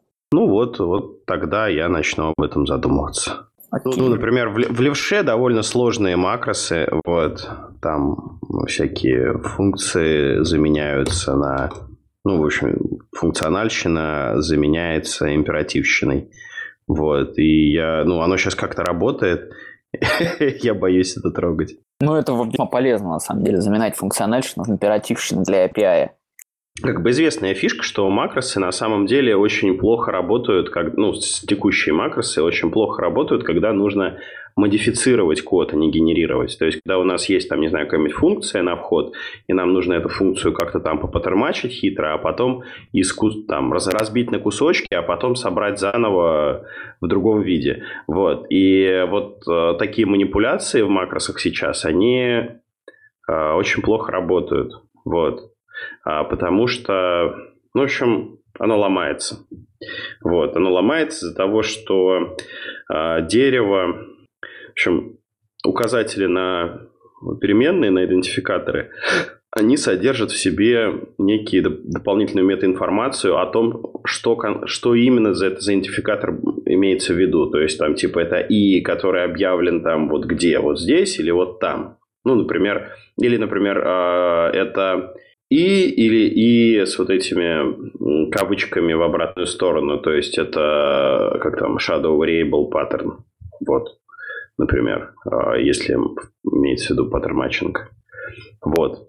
То есть, короче, и из-за этого, ну и, короче, вот, вот эти вот все, всю эту метаинформацию, ну, она как бы где-то там закопана внизу в кишках, Вот, и сделать с ней ничего невозможно. То есть ты берешь, короче, перетаскиваешь дерево в другое место, и у тебя все валится просто, ну, то есть компилятор просто взрывается. Вот, не с какой-то ошибкой падает, а просто взрывается. Вот, и из-за этого все очень плохо. Надеюсь, новые макросы решат эту проблему. Ну ладно, что дальше? У нас э, релиз кандидатов котов первых. Вот, в общем-то, там очень-очень много мелких изменений, но самое интересное то, что вот мы когда-то в прош... прошлые два раза обсуждали, что вот они все ломают, а, и вот в этом релизе как раз есть э, breaking changes, э, которые, ну, как минимум, связаны с переименованием части методов, вот. И, собственно, вот они предложили такой путь решения. Они э, сделали э, как бы э, конфигурацию для ScalaFix, которая позволяет, э, собственно, смигрировать код, который был на, на предыдущей версии, и отдельно где-то там лежит тоже, что э, с версии 0.9 миграции. То есть, э, как бы, ну, видно, что делаются некие попытки, чтобы облегчить ситуацию, пока вот этот финальный релиз не вышел 1.0.0.0 без релиз кандидата. Кто-нибудь какие-нибудь изменения внимательно смотрел или нет? Да нет, в основном я так понял, что все проблемы э, в переименовании, переименовании структур, функций и тому подобное. Вот. А внимательно не смотрел, потому что они же еще не зарелизились, зачем их использовать в продакшене, ну что-то. Ну да. Ну ладно, в общем, как бы как раз э, в связи с выходом э, вот этой версии котов и там еще обновленной версии FS, FS Streams, вот, э, вышли, соответственно, одновременно HTTPFS, э, что-то там 0.18 M5 и э, монокль 1.5. То есть они, ну, по сути, тоже версии, которые Э, просто обновляют версии вот этих котов э, FS2, и, в общем-то, все, там больше ничего особо интересного нет. А, еще вот э, Sears FS2 тоже самое сделал. Так. Ну что, мы сначала про Zinc скажем или про Адерски? Вообще, на самом деле, мне хочется еще поговорить немного про Джона Декоуза, который ходит и троллит везде, что Scala Z8 такая классная. А тебе он нравится, да? То есть ты так любишь, любишь про него говорить, вспоминать? А, ну, я на него смотрю просто как на тролля такого, который, знаешь, вот какой-нибудь там апдейт а, в Твиттере, что вот мы там Cats релизнули на 1.0 Milestone 2, и Джон Де Гоуст тут говорит, вот мои там breaking э, news о том, что на самом-то деле Cats очень медленный. И вот тут парень рассказывает, как сделать Cats там lawful, а вот в Scala 8 такого не надо. И вот это меня просто, знаешь, вот так вот не знаю, как будто он лузывает, что ли, с этого. Я, конечно, понимаю, что у него такой агрессивный маркетинг, попытаться достать со дна общественности скала Z7, но все равно. Ну, то есть я не могу серьезно воспринимать все его твиты, я не понимаю. Конечно, возможно, он говорит правду, там, э, я не собираюсь в этом разбираться, но то, как это выглядит со стороны для меня, выглядит просто как такой тролль, который, ну, большой лысый тролль. Большой лысый тролль. Мы поняли, Гриша. Не, ну, а вот вам как кажется? Мне кажется, по крайней мере, Scala э, Z8, тут история явно прослеживается, что они э, как бы закрыли разработку, и хотят вот э, сместить со своего места котов. То есть, э, э, ну, как бы они много о ней говорят, но никому пока не показывают. Видно, что как бы задумка такая, чтобы все их новые идеи, которые они там делают, не утащили в, в котов, пока они ну, не зарелизили какой-то релиз, который ну, привлекательно выглядит. То есть вот, вот тот твит, который там в темах, как раз это вот выдержка из документации. То есть видно, что они ну, не просто код пишут, они уже там пытаются красивую обертку для всего этого сделать. И документация, бычмарки, видимо. И, соответственно, будет какой-то момент, когда они попытаются вот зарелизить это все окончательно и сделать это все более привлекательным, чем текущие коты, какой, ну, по крайней мере, какой-то нише. Мне кажется, это все очень хорошо, потому что А, вот Scala сам по себе, если он будет, ну, как бы, если Scala 8 будет похож на Scala 7, это будет хорошо, потому что есть множество legacy проектов на Э, до того, как появились коты. Вот. И получается, что все эти проекты надо сейчас либо мигрировать на котов, что, как по мне, это жесть. Вот. Либо, соответственно, ну, как бы мигрировать на скалази, что предпочтительнее.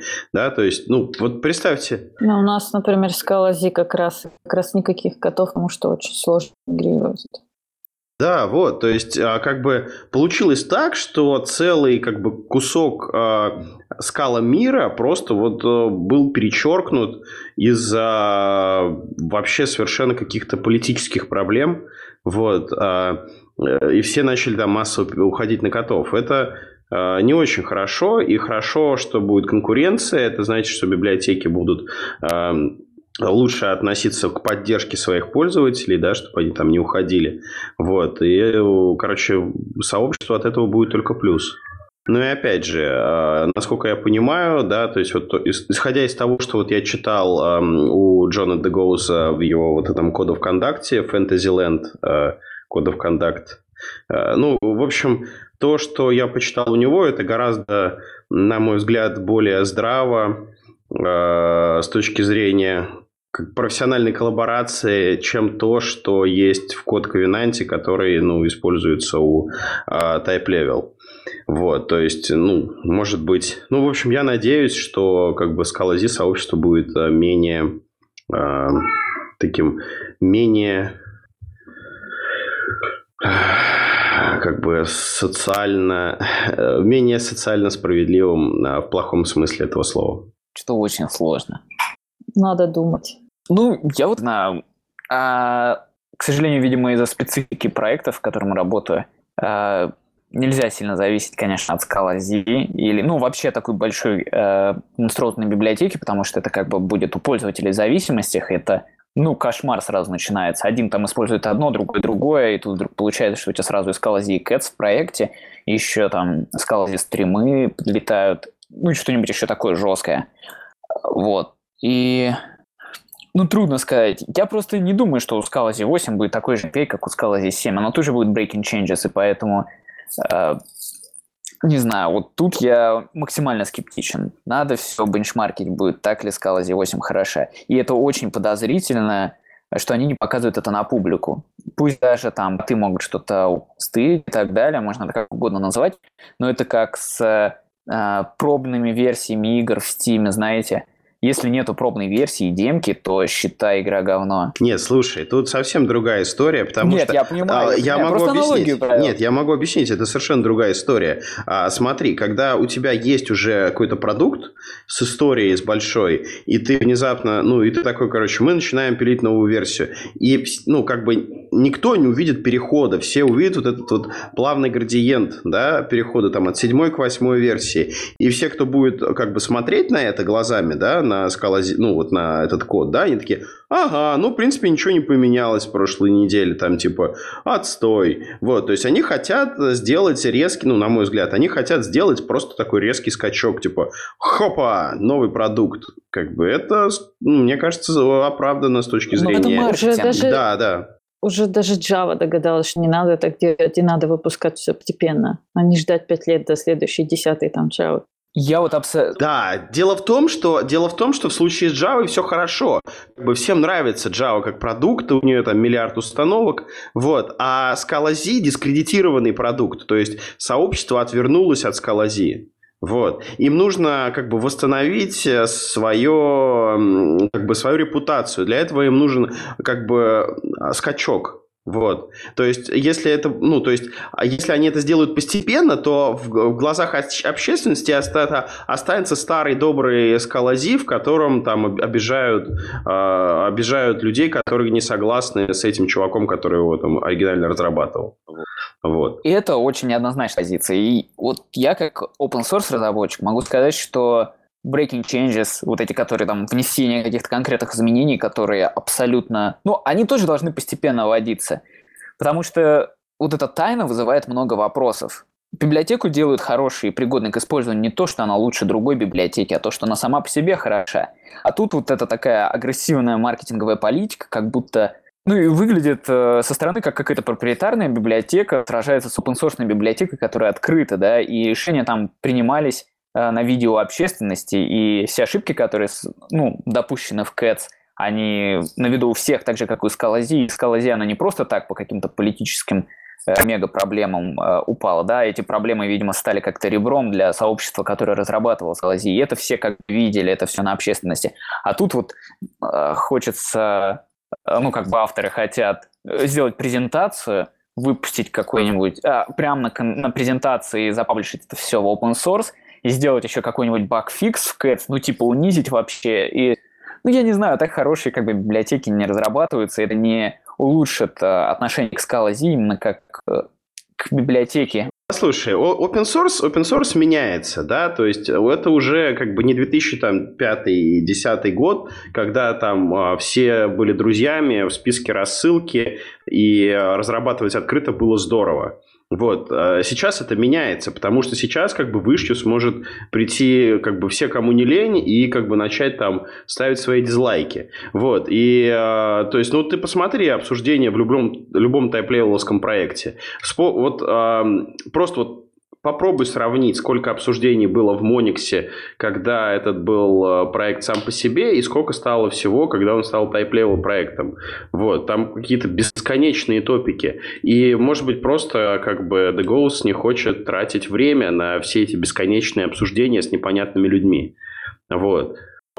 И, возможно, это лучше, и это скажется на качестве в лучшую сторону. Ну, в общем, в любом случае, будем посмотреть, конечно. Там, кстати, еще непонятно, что там с лицензией этой сказала Z8, потому что как бы, ну, ходили слухи, что там могут быть какие-то странные лицензии. Вот. И, соответственно, может вообще получиться так, что это как АКА будет, что вот есть э, открытая версия, а есть отдельно какие-то расширения, которые идут э, под коммерческой лицензией. Такое тоже не исключено пока. Ты говоришь так, как будто это что-то плохое. На самом деле, я вот открою вам тайну. Я, мне кажется, уже говорил, любой open source проект имеет какие-то коммерческие цели. Вот, ну, любой.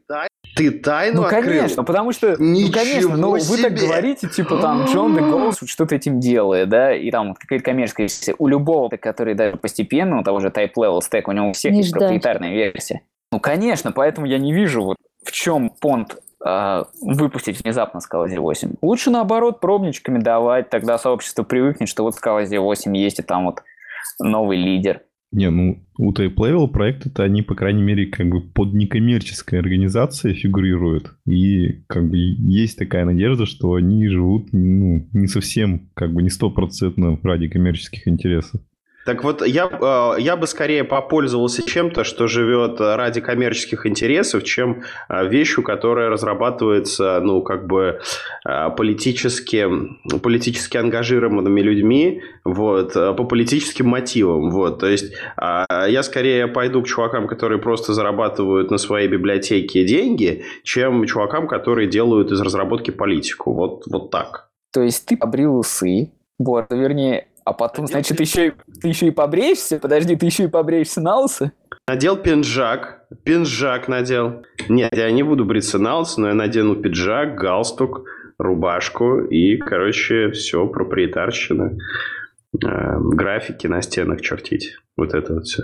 Не, ну, слушай, ну все равно, чтобы, чтобы вот точки прям расставить, ну, какие точки, запятые, а что типа, ну все равно даже вот open source проект, ничто не мешает ведущим проекту взять какие-то определенные обсуждения, просто не обращать на них внимания и пилить как бы в свою сторону. А вот эти обсуждения и дизлайки, они все равно будут копиться. Ну, понятное дело, что не надо, ну, что не надо доводить до уровня скала Z, потому что, ну, очевидно, что документация все-таки нужна. Ну, а, там вообще все было очень странно, грубо, и вот когда вот этот вот эм, Скалази Гейт случился, я как бы был, ну, скорее на стороне тех, которые вот отделялись и делали кэтс. То есть, ну, мне не нравилось, мне не нравилось то, что писал этот чел, забыл, как его зовут. Вот. Ну, Тони Моррис, наверное. Да, наверное, вот. А, а, то есть мне явно не нравилось, что там он писал. То есть ну, он, он реально, реально, реально был груб, как бы, типа, идите все там лесом, я как бы самый умный, а, а вы все глупые. Вот, то есть, не знаю, но в итоге то, во что вылился Typelevel, это ужасно. Ладно, давайте закруглять эту тему, а то что-то мы вообще тоже, тоже станем токсичными сейчас, как они. Там, слушайте, вот, мы Моникс упомянули, а там как раз кла- классная тема от а, автора Моникса. А, библиотека мини-тест. Э, это такая типа э, библиотека для тестирования, которая написана для, ну, как бы создателя Моникса, для разработки Моникса. И, собственно, вот интересно, что он как бы предлагает. Он, как бы ему лично не нравятся э, все вот эти современные библиотеки, которые чаще всего используются, потому что они пытаются построить DSL, который как вот простой английский, все, все свои тесты описывают. И, собственно, вот когда два года он начал э, писать э, Monix, ему показалось, что, ну да, это все как-то не круто. И э, у него еще задача была, что вот как раз появился Scala.js, и хотелось бы, чтобы на Scala.js это все портировалось, а, ну, а Scala тест и Spex 2 вроде как в то время еще не поддерживали его. Вот. И, соответственно, он решил попробовать написать свою, и оказалось, что э, как бы инфраструктуру для написания библиотеки тестирования предоставляет SBT. Вот, и там как бы довольно простой интерфейс. И, собственно, он сделал такую библиотечку, которая, ну, очень простая, там просто пишутся ассерты, а, пишутся, как бы, ну, есть несколько, по сути, как бы методов, которые там а, позволяют тестировать и асинхронный код, и а, там законцелить тест. В общем, ну, их штук, штук 6, по-моему, судя по всему. Вот. И вот, собственно, он написал такую непростую библиотечку, и вот э, недавно зарелизил ее как отдельный проект и предлагает тем, кому интересно, использовать ее. Вот. А, ну и, и самое главное, она еще интегрирована э, со Scala чеком, то есть как бы property-based тестинг можно делать и с ней. И, в общем-то, э, а, единственное, что там не очень удобно, что вот как раз там все завязано на использовании Scala Future, и, соответственно, даже если как бы мы хотим из Monix это э, использовать в тестах, то мы должны конвертировать все равно во Future. Но он как бы прямо вот в этом блокпосте написал, что это довольно легко делается. И также показал примеры, если вот хочется такой чисто функциональный API, то он тоже довольно легко реализуется. Кто посмотрел, а чем, чем это лучше, чем э, микротесты? Вот есть ми, это мини-тест, а есть еще микротест, библиотека от Ли Хайви. А она, по-моему, не так называется. Не, она так и называется. Там да? вот это вот У, вот это У. А, ну, мю, мю, мю тест. Да, ну, да. да. Вот. Ну, как бы э, конкретно вот автор этого поста, он написал, что как бы ему не понравилось там, что как бы такое, как бы, ну, Месси API, что, ну, как бы, короче говоря, ему просто не понравилось, как там сделано. Вот. А хотя он как бы приводит как раз что вот этот мью-тест, что это как раз одна из тех библиотек, которая вот вначале вот единственная была, которая более-менее подходила под его критерии, но что-то она ему все равно не понравилась. Кстати, офигенно в одном из последних релизов э, микротеста, ну, правильно называть микротестами э, эту штуку, потому что на GitHub прям написано вот это вот U-тест, pronounced микротест. Вот. Э, там в последнем релизе очень крутая фича для тех, кто любит ранить SBT из консоли. Ну и вообще, кто любит ранить SBT, а не запускать тесты в идее. В общем, там подсвечивается stack trace. Вот. То есть, э, ну, колорайзинг stack race это очень круто. Прям вообще волшебно. Это так классно выглядит. Но он же все равно не вот, ведет я... к сердцу. Ну, то есть ссылки-то нет. Ну, как, там написано, где произошло, это понятно. Ну, имеется в виду в идее. Ну, а если ты... Да-да-да. Угу. Ну, если в идее запускать, там же сразу можно кликнуть, ну, перейти к файлу, к строчке. Да, я понимаю. Просто смысл в том, что такой stack trace гораздо легче читать, потому что там ну, пишутся имена функций. Вот. То есть, ну, как отделен, отделена, отделен, отделен класс или объект от э, функции, которая в нем вызывается. Ну, в общем, гляньте, по-моему, это здорово. Это, по-моему, облегчает читаемость. По крайней мере, мне прям как-то... У меня прям как-то такой, я такой, ух ты, классно. И мне так понравилось. То есть, мне стало гораздо приятнее этим пользоваться. Вот, попробуйте, в общем. А ты ее реально используешь где-то, вот этот микротест? Да, да, я много где ее использую. Я постоянно... Ну, то есть я вот, если как бы... Если я один делаю, да, то я обычно беру микротест. Вот. То есть ну, так удобнее. Ну, может, тогда как бы выскажешь свое мнение, почему это удобнее, чем, ну, не знаю, скала-тест. Ну, потому что когда к скала-тесту привыкаешь, то уже как бы, ну, ничего, в принципе, особо и не надо, он работает и работает, так к тестам особо, ну, к семантике построения тестов редко кто сильно придирается.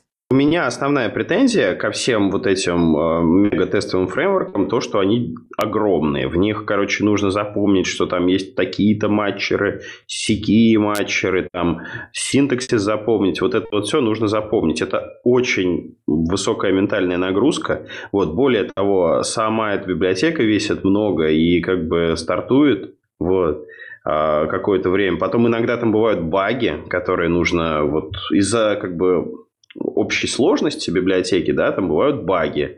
И эти баги... Баги везде а, бывают. Короче, баги бывают везде, но чем больше кода, тем больше багов.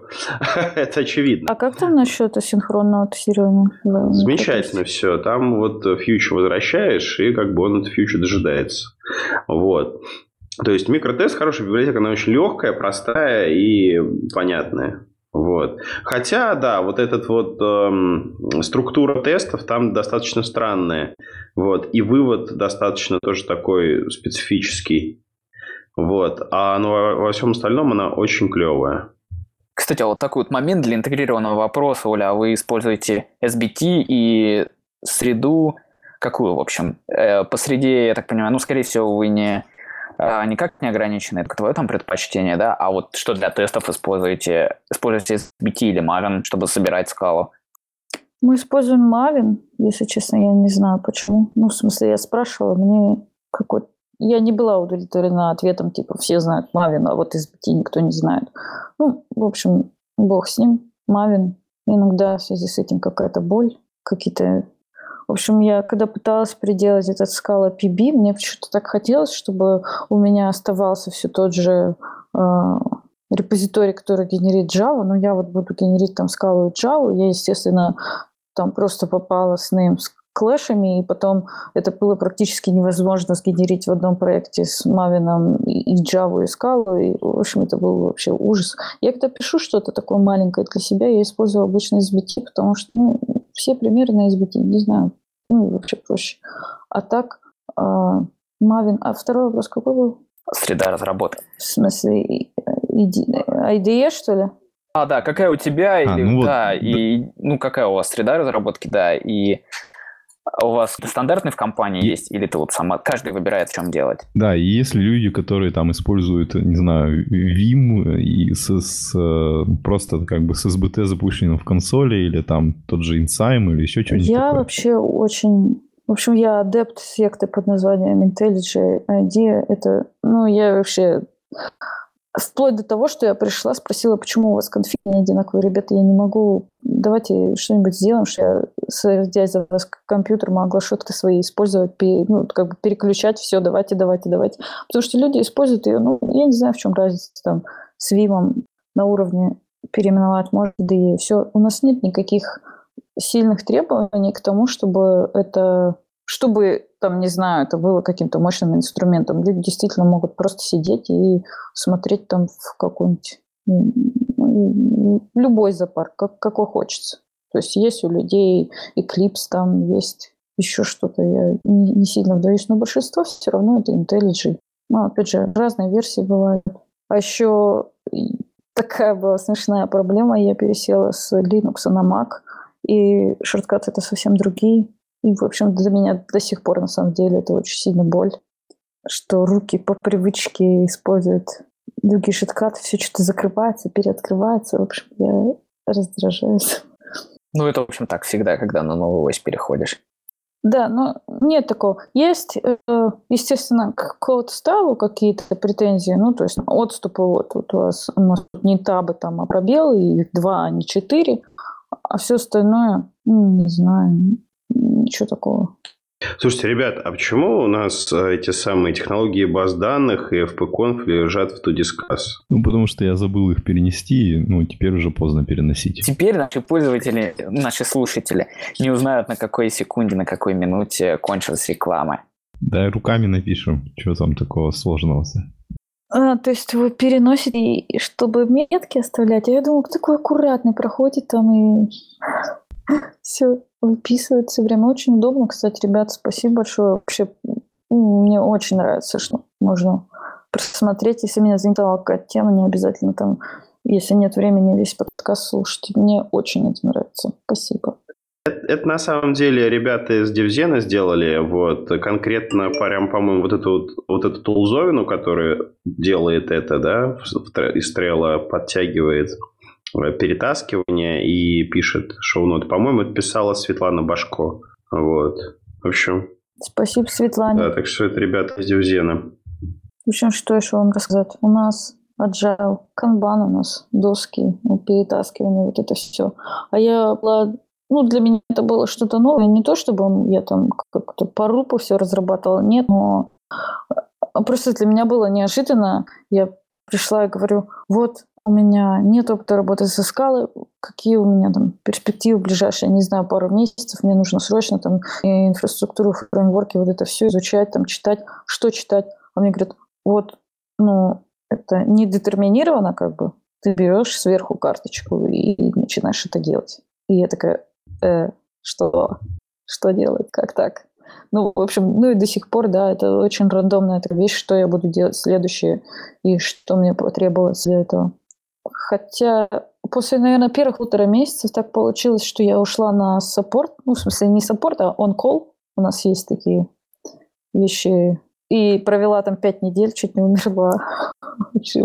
Кошмарно, конечно, потому что пейджер, который всегда с тобой, ты не можешь там не знаю, пойти тут же горы вокруг очень здорово, можно ходить в походы. В общем, я никакой походы ходить не могла. И еще все время нужно было, был интернет, лаптоп, там быть готовым пойти. Я, конечно же, ну, человек как бы без опыта системы, конечно, я ничего там нормально решать не могла, но моя задача заключалась в том, чтобы впитывать то, что люди там делают, трэблшутят, как они проблемы.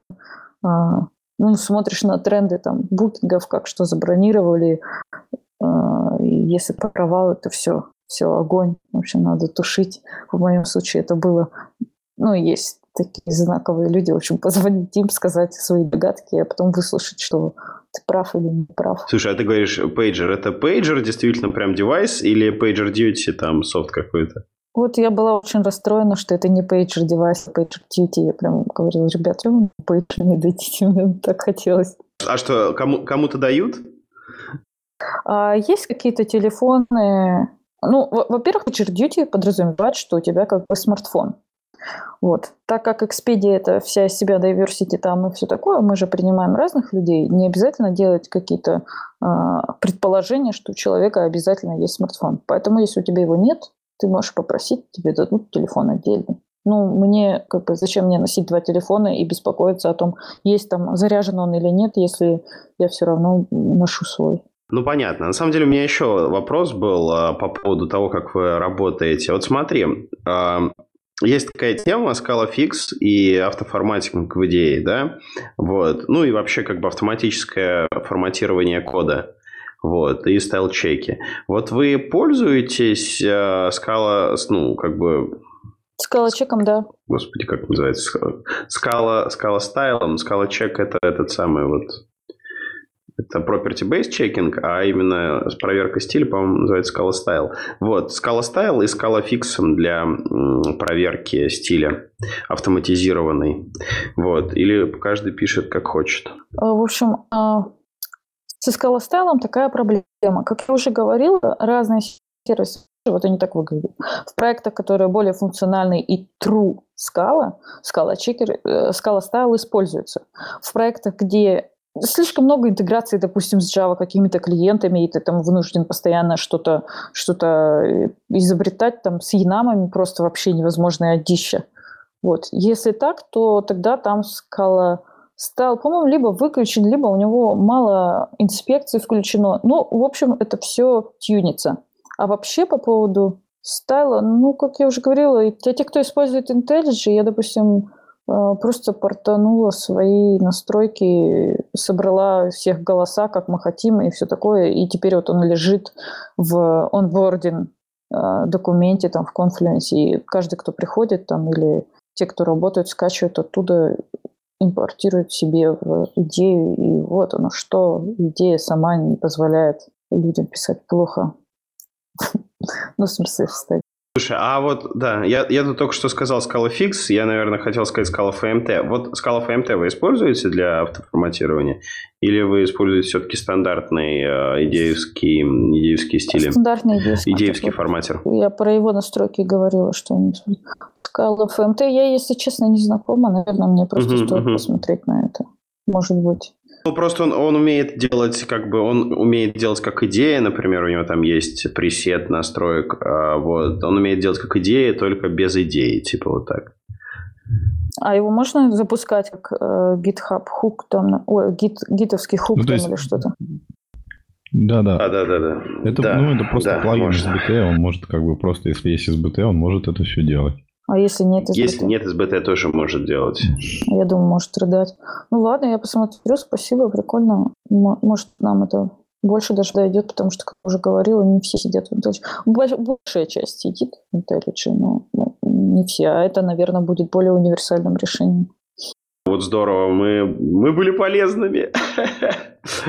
Что еще интересного рассказать? Вот а, в общем, из-за того, что это большая компания, очень много возможностей, как я уже говорила, можно выдумывать себе э, самому вакансии, что ты хочешь делать. И я в этом смысле я очень люблю изучать, там, учиться, и чтобы люди еще вокруг меня тоже изучали. я очень это люблю. Так что я организовала себе, не знаю, как это назвать, в общем, functional programming user клуб или не обязательно functional programming, но в общем мы изучим.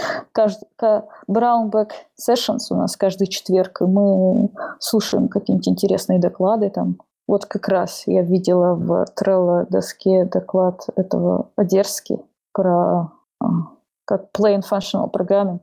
Как раз я слышала о нем хорошие отзывы от коллеги, который э, ездил куда, где там это вот это была штука, в общем... В Бельгии, что ну, ли? Ну да, вот, вот он там был, так что мы будем смотреть как раз в этот чек. То есть можно вообще вот просто собрать людей, и у меня прям за это какой-то плюсик идет, что я организовываю это дело. Они очень заинтересованы в развитии разработчиков. Ну, то есть Вообще, кстати, интересно, э, как бы насколько вот э, там в Сиэтле развитое как бы вот общее такое сообщество, насколько часто проводятся метапы разные интересные или как бы, ну, то есть они, может быть, часто проводятся, но по очень-очень разным темам, и для себя найти что-то сложно. То есть вот можешь немножко рассказать вот о такой социальной жизни, как она там вокруг? А, я хожу на Scala User Group, и это довольно интересные метапы. Там вот тот же Джейми Аллен, например, выступал, который автор Effective Аки и вообще в Lightband работал, и ну, у него, годные у него презентации. Вот. Э, другие какие-то, ну, интересные. Я не знаю, вот Scala User Group прям меня радует, потому что они... Э, недавно у них, правда, изменился организатор, но они как-то стараются над этим. Они создают комьюнити вокруг себя. То есть у них есть какой-то общий, там, не знаю, чат, у них, у нас. Вот, в общем, есть чем социальная жизнь как-то существует. Есть метапы смешные, типа пиво и функциональное программирование. Вот, можно пойти в барчик и потереть на эту тему. Есть Spark, какие-то, ну, scalability метап, ну, там про Spark очень много говорят, а Java User Group. То есть я же приехала, я понятия не имела, что я буду там скалой заниматься или чем-то таким, и я пыталась зайти со стороны Java, и это было очень грустно. Java User Group все это, это просто вообще, я не знаю, они 2-3, может, метапа в год делают, на которые приходит какой-то коллега из, не знаю, какой-то компании и просто, просто рекламирует. Ну, то есть не, не разработчик даже. Там пришел человек из Microsoft и, и начал говорить о том, что вот мы тоже, значит, Java там поддерживаем. Каким образом? Ну, вот мы смотрите нашу рекламу. Так что я довольна социальной жизнью. Скал функционального программирования, но Java когда не то. Ну, это надо в Нью-Йорке ехать, говорят. В Нью-Йорке очень, очень-очень сильно развито Java сообщество. Вот.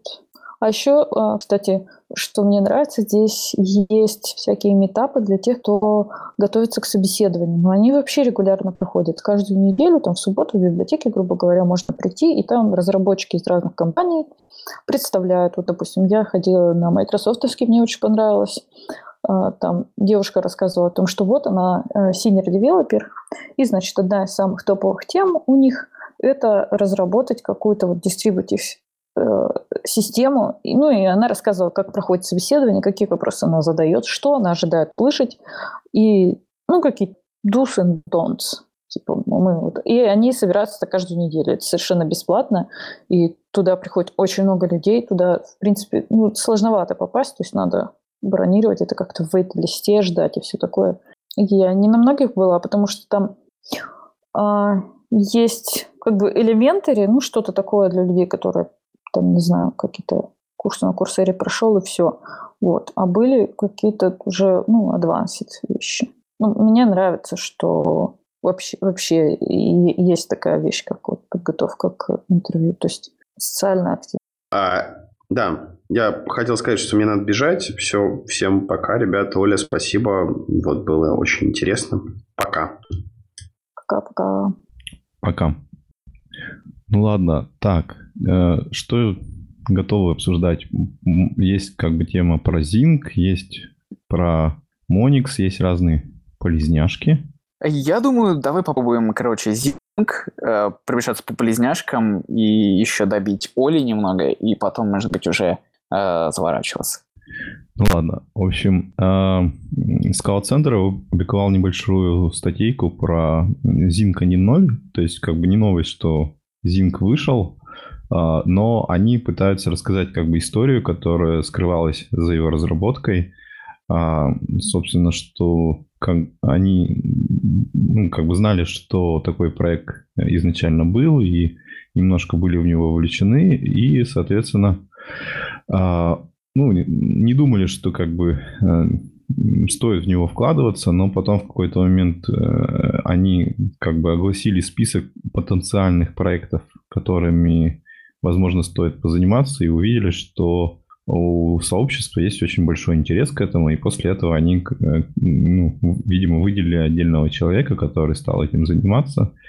Вот. И, собственно, вот э, рассказывают, как они как бы предпринимали усилия, чтобы это случилось, и что вот в первой версии 0.13 они добились как бы небольшого ускорения э, компиляции, а в финальной версии там прямо до 40 раз. Ну, это, конечно, для специфичных случаев, не general, а именно в, в том случае, когда как бы какой-то отдельный класс там добавляется метод, и, соответственно, инкрементально компилируется только то, что связано непосредственно с этим э, объектом или классом.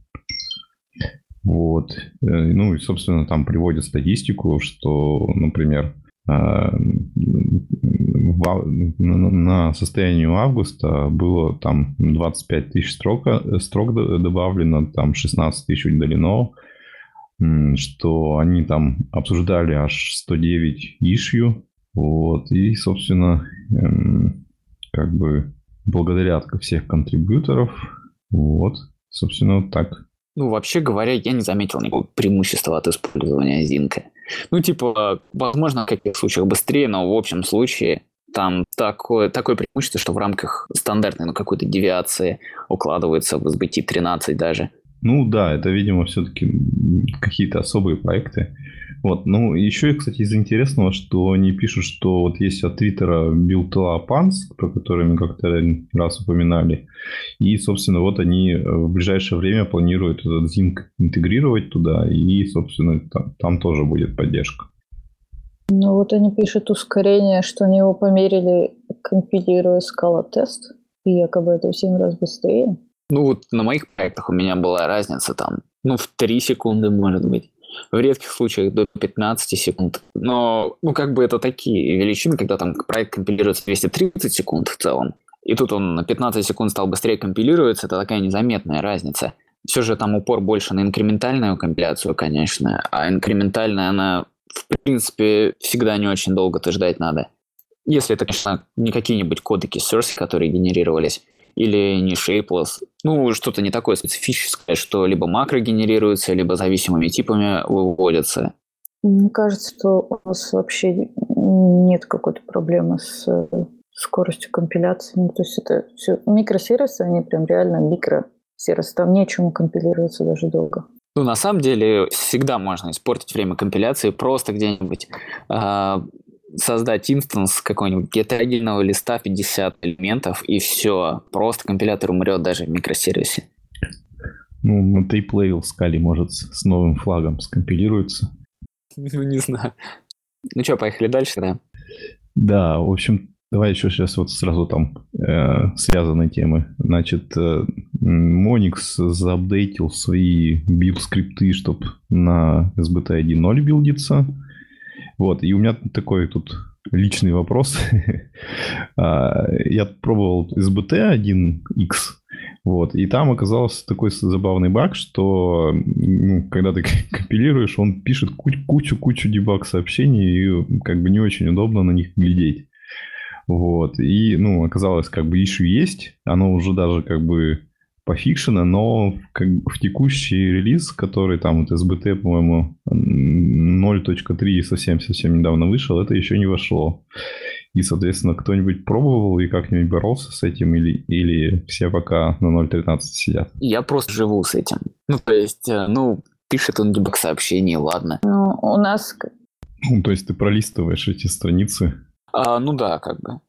Вот. Ну и просто проблемы из-за этого почему-то не испытывал, видимо, потому что проекты, в которых у меня SBT 1.0, они маленькие. Ну, в одном случае это бандинги, а в другом случае это еще что-то. Да, у нас такая же история нет в SBT, в таких каких-то больших шумных вещах, а только игрушечных, но мне все равно. Вот нет, нет SBT, нет проблем. Ну ладно, давайте дальше. А тогда может. Что-что? А к полезняшкам тогда, может быть? Ну да. Ну там, как бы, конечно, вот видяха у Мартина интересная, но раз никто не смотрел, то ладно. Вот там про implicit functions он рассказывал. В общем, ладно, потом как-нибудь. Ну давай тогда на следующий выпуск надо будет подготовиться. А, ладно, тогда полезняшка, контекст free. А, контекст free не очень понятно. А, библиотека, а, показывающая, как абстрагироваться от ID типа Spark и от стрим типа Spark. То есть, чтобы везде не специфицироваться э, по конкретному типу э, используемому в Spark абстракции. Ну, то есть, если у вас RDD или мы, или вы хотите все время переключаться между ними, э, то можно писать, не таща за собой везде implicit Spark контекст, а везде писать просто там, э, писать F, у которого есть... Конечно же, тоже имплисит ему надо передавать специальный, но он в рамках этой библиотеки батывается. Вот интересный способ, как абстрагироваться над RDD и над стримами одновременно и писать общий код для и того, и того. У меня просто одно время был кейс, я хотел абстрагироваться от коллекций и от RDD, нет, но вот этот показывает, как абстрагироваться от RDD от стримов. И я рад, что кто-то еще использует RDD, ведь все такие крутые стали использовать датафреймы, датасеты, а кто-то еще использует RDD-шки, и в каких-то кейсах они определенно нужны. Мне очень нравится автор этой статьи. Я, когда пришла только в Скалу, проходила как раз его Scala Neofit Guide. Очень дельно написано. Мне кажется, что для начинающих, типа переходящих там impatient Scala, Scala for the impatient, а, ну, потом а, программинг Scala и вот этот Neofit Guide, это вообще гайд, это прям то, что нужно. Да, это я тоже. А он тут же, тут же в, э, так, еще. в этом же блоге, там, собственно, no. ссылка наверху есть на to Scala. Я, собственно, тоже его читал изначально. Типа курс на Курсере, этот гайд и, да, эту книгу. Так, ну следующая полезняшка – это очередная JSON-библиотека. А раз уж этот выпуск полностью посвящен рекламе, то эту библиотечку написал парень из нашего скала чатика, и он очень хотел, чтобы мы рассказали о нем еще в предыдущем выпуске, но почему-то она не была в него помещена. А, ну, что о ней сказать? Очередная библиотека. Просто смотрите ссылочку в шоу ноутсах. И Вадим, который сейчас не присутствует с нами, просил передать, что он ее попробовал, и она действительно работает, что удивительно. Почему удивительно? Ну как, ну из нашего скала чатика. Ну, в общем, просто это моя такая шутка про то, что скала проект не может быть мотив. Ну, то есть вечная, вечная разработка и так далее. Ну и плюс еще очередная JSON библиотека, потому что их много есть. Source есть. Э, в прошлом был Spray JSON. Алексей, который ушел, делал свою пушку. Ну, то есть первое, что нужно написать на скале, это свою JSON библиотеку, а второе, это, наверное, э, свой recursion schemes. Ну, какой-нибудь э, IST, IST абстракции какие-то. Чтобы писать свой DSL. Expedia, по-моему, есть свой DSL. Уже несколько там, каждый, каждая новая итерация происходит раз в какой-то в три года, что ли. Ну, мне кажется, да, это болезнь enterprise проектов, где они разрабатывают, ну, enterprise компания разрабатывает свой DSL, а потом разработчики пишут на нем. А, ну, так, и дальше это даже не плесняшка, это такой набор э, видео, слайдов и исходников на гитхабе, это такой как бы туториал в gRPC вместе с Scala PB. А, то есть это как бы ну, человек, который делал несколько докладов там на Scala Days, на Scala с армии вроде или еще где-то. Вот, он недавно просто обновил э, все слайды, все исходники, чтобы это как бы стало юзабельно. Вот, и, собственно, такой интересный пак. Можно как посмотреть а, во всем разобраться. И, ну, я глянул, мне кажется, хороший такой introduction, чтобы разобраться, как бы, ну, как работает, вернее, как жить с протобафом в скале, и, типа, как это с gRPC использовать. В общем, неплохо. Да, это не очень сложная тема, на самом деле. Ну, конечно. Ну, все равно же надо как-то... Ну, здорово, здорово, здорово, что тут так все организовано, потому что, да, хотя нет, было, было и так легко но все равно клево. Хотя мне, мне, мне показалось, что э, Scala PB более настраиваемая, чем этот э, Java-генератор. Я забыла, как он называется, который мы используем. Их, по-моему, там несколько, но, в общем, мы используем какой-то самый популярный. Э, в том смысле, что можно какие-то там э, аппендиксы, суффиксы к тому, к пути, к пакетам, к названиям классов, которые генерируются. И еще такая тема, что Java генерирует все в одном файле, и потом нестит классы там использует. Ну, идет, то есть по протобафу парсит, что там надо сделать, и потом это все получается один класс, и внутри него подклассы, и, соответственно, где ты используешь это, ты пишешь там класс, точка, класс, там, два, там, ну, что-то там, что-то дальше нужно, new, там, builder, а в Scala PB, естественно, всего это нет. Во-первых, они верхнеуровневые сразу а, классы и там apply, и, в общем, код сокращается визуально в разы. Вообще в разы. То есть там была такая огромная котлета, и стало просто несколько строчечек. Так что я дико топлю за PB. Так, э, дальше, в общем, э, выложили туториалы по Deep Learning 4G в виде э, как бы Zeppelin ноутбуков. Вот. Там, насколько я понял, скала. Вот ну, если даже не скала, то, по крайней мере, в виде именно ноутбуков. Вот, то есть там как бы смесь документации со, с кодом. Вот, и, в общем-то, тем, кто интересуется этой темой, то вполне себе вариант поизучать. Что, мы идем дальше по полезняшкам или уже все? Ну, давай вот одну еще сейчас, секунду. Вот это про атом. А, Собственно, ну, как бы вот есть э, некий такой экспериментальный плагин для атома, который, ну, как бы, э, который работает с language сервером, который, который ну, сделан в SBT или как бы собираются сделать в SBT. Вот. И, собственно, я почему на это обратил внимание, потому что я видел несколько тикетов в недавнее время о том, что э, ну, как бы сразу несколько людей пытаются сделать э, language серверы для скалы. И, собственно, ну, там вот один э, для инсайма делается, другой делается со стороны скала меты. И, соответственно, там возникают разные интересные дискуссии на тему того, что а, ну, то есть, как бы серверы могут быть разные, а плагин к текстовому редактору он один, и он должен там либо позволять э, выбирать, э, какой сервер использовать, либо должно быть у каждого сервера э, свой плагин, что как бы будет людей отталкивать, потому что ты, ну, ну ты скачиваешь текстовый редактор, хочешь сделать поддержку скала, тебе в поиске выпадает там, не знаю, пять разных скала плагинов. Вот. И, собственно, ну, с одной стороны, радует, что вот как бы а, активно ведется разработка в этой области, и как бы точно будут реализации. Вот. А, кстати, да, вот э, тот э, как бы видеопрезентацию Мартина, которую мы пропустили, там как раз на ней Мартин э, ну, в Доте э, кодит Visual Studio код, и у него видно, что там работает подсветка типов, и, соответственно, это вот как раз используется, видимо, вот этот language сервер для Dota. А у меня есть вопрос. Вы мне как художник, художнику скажите, пожалуйста, в какую тему используете световую? И...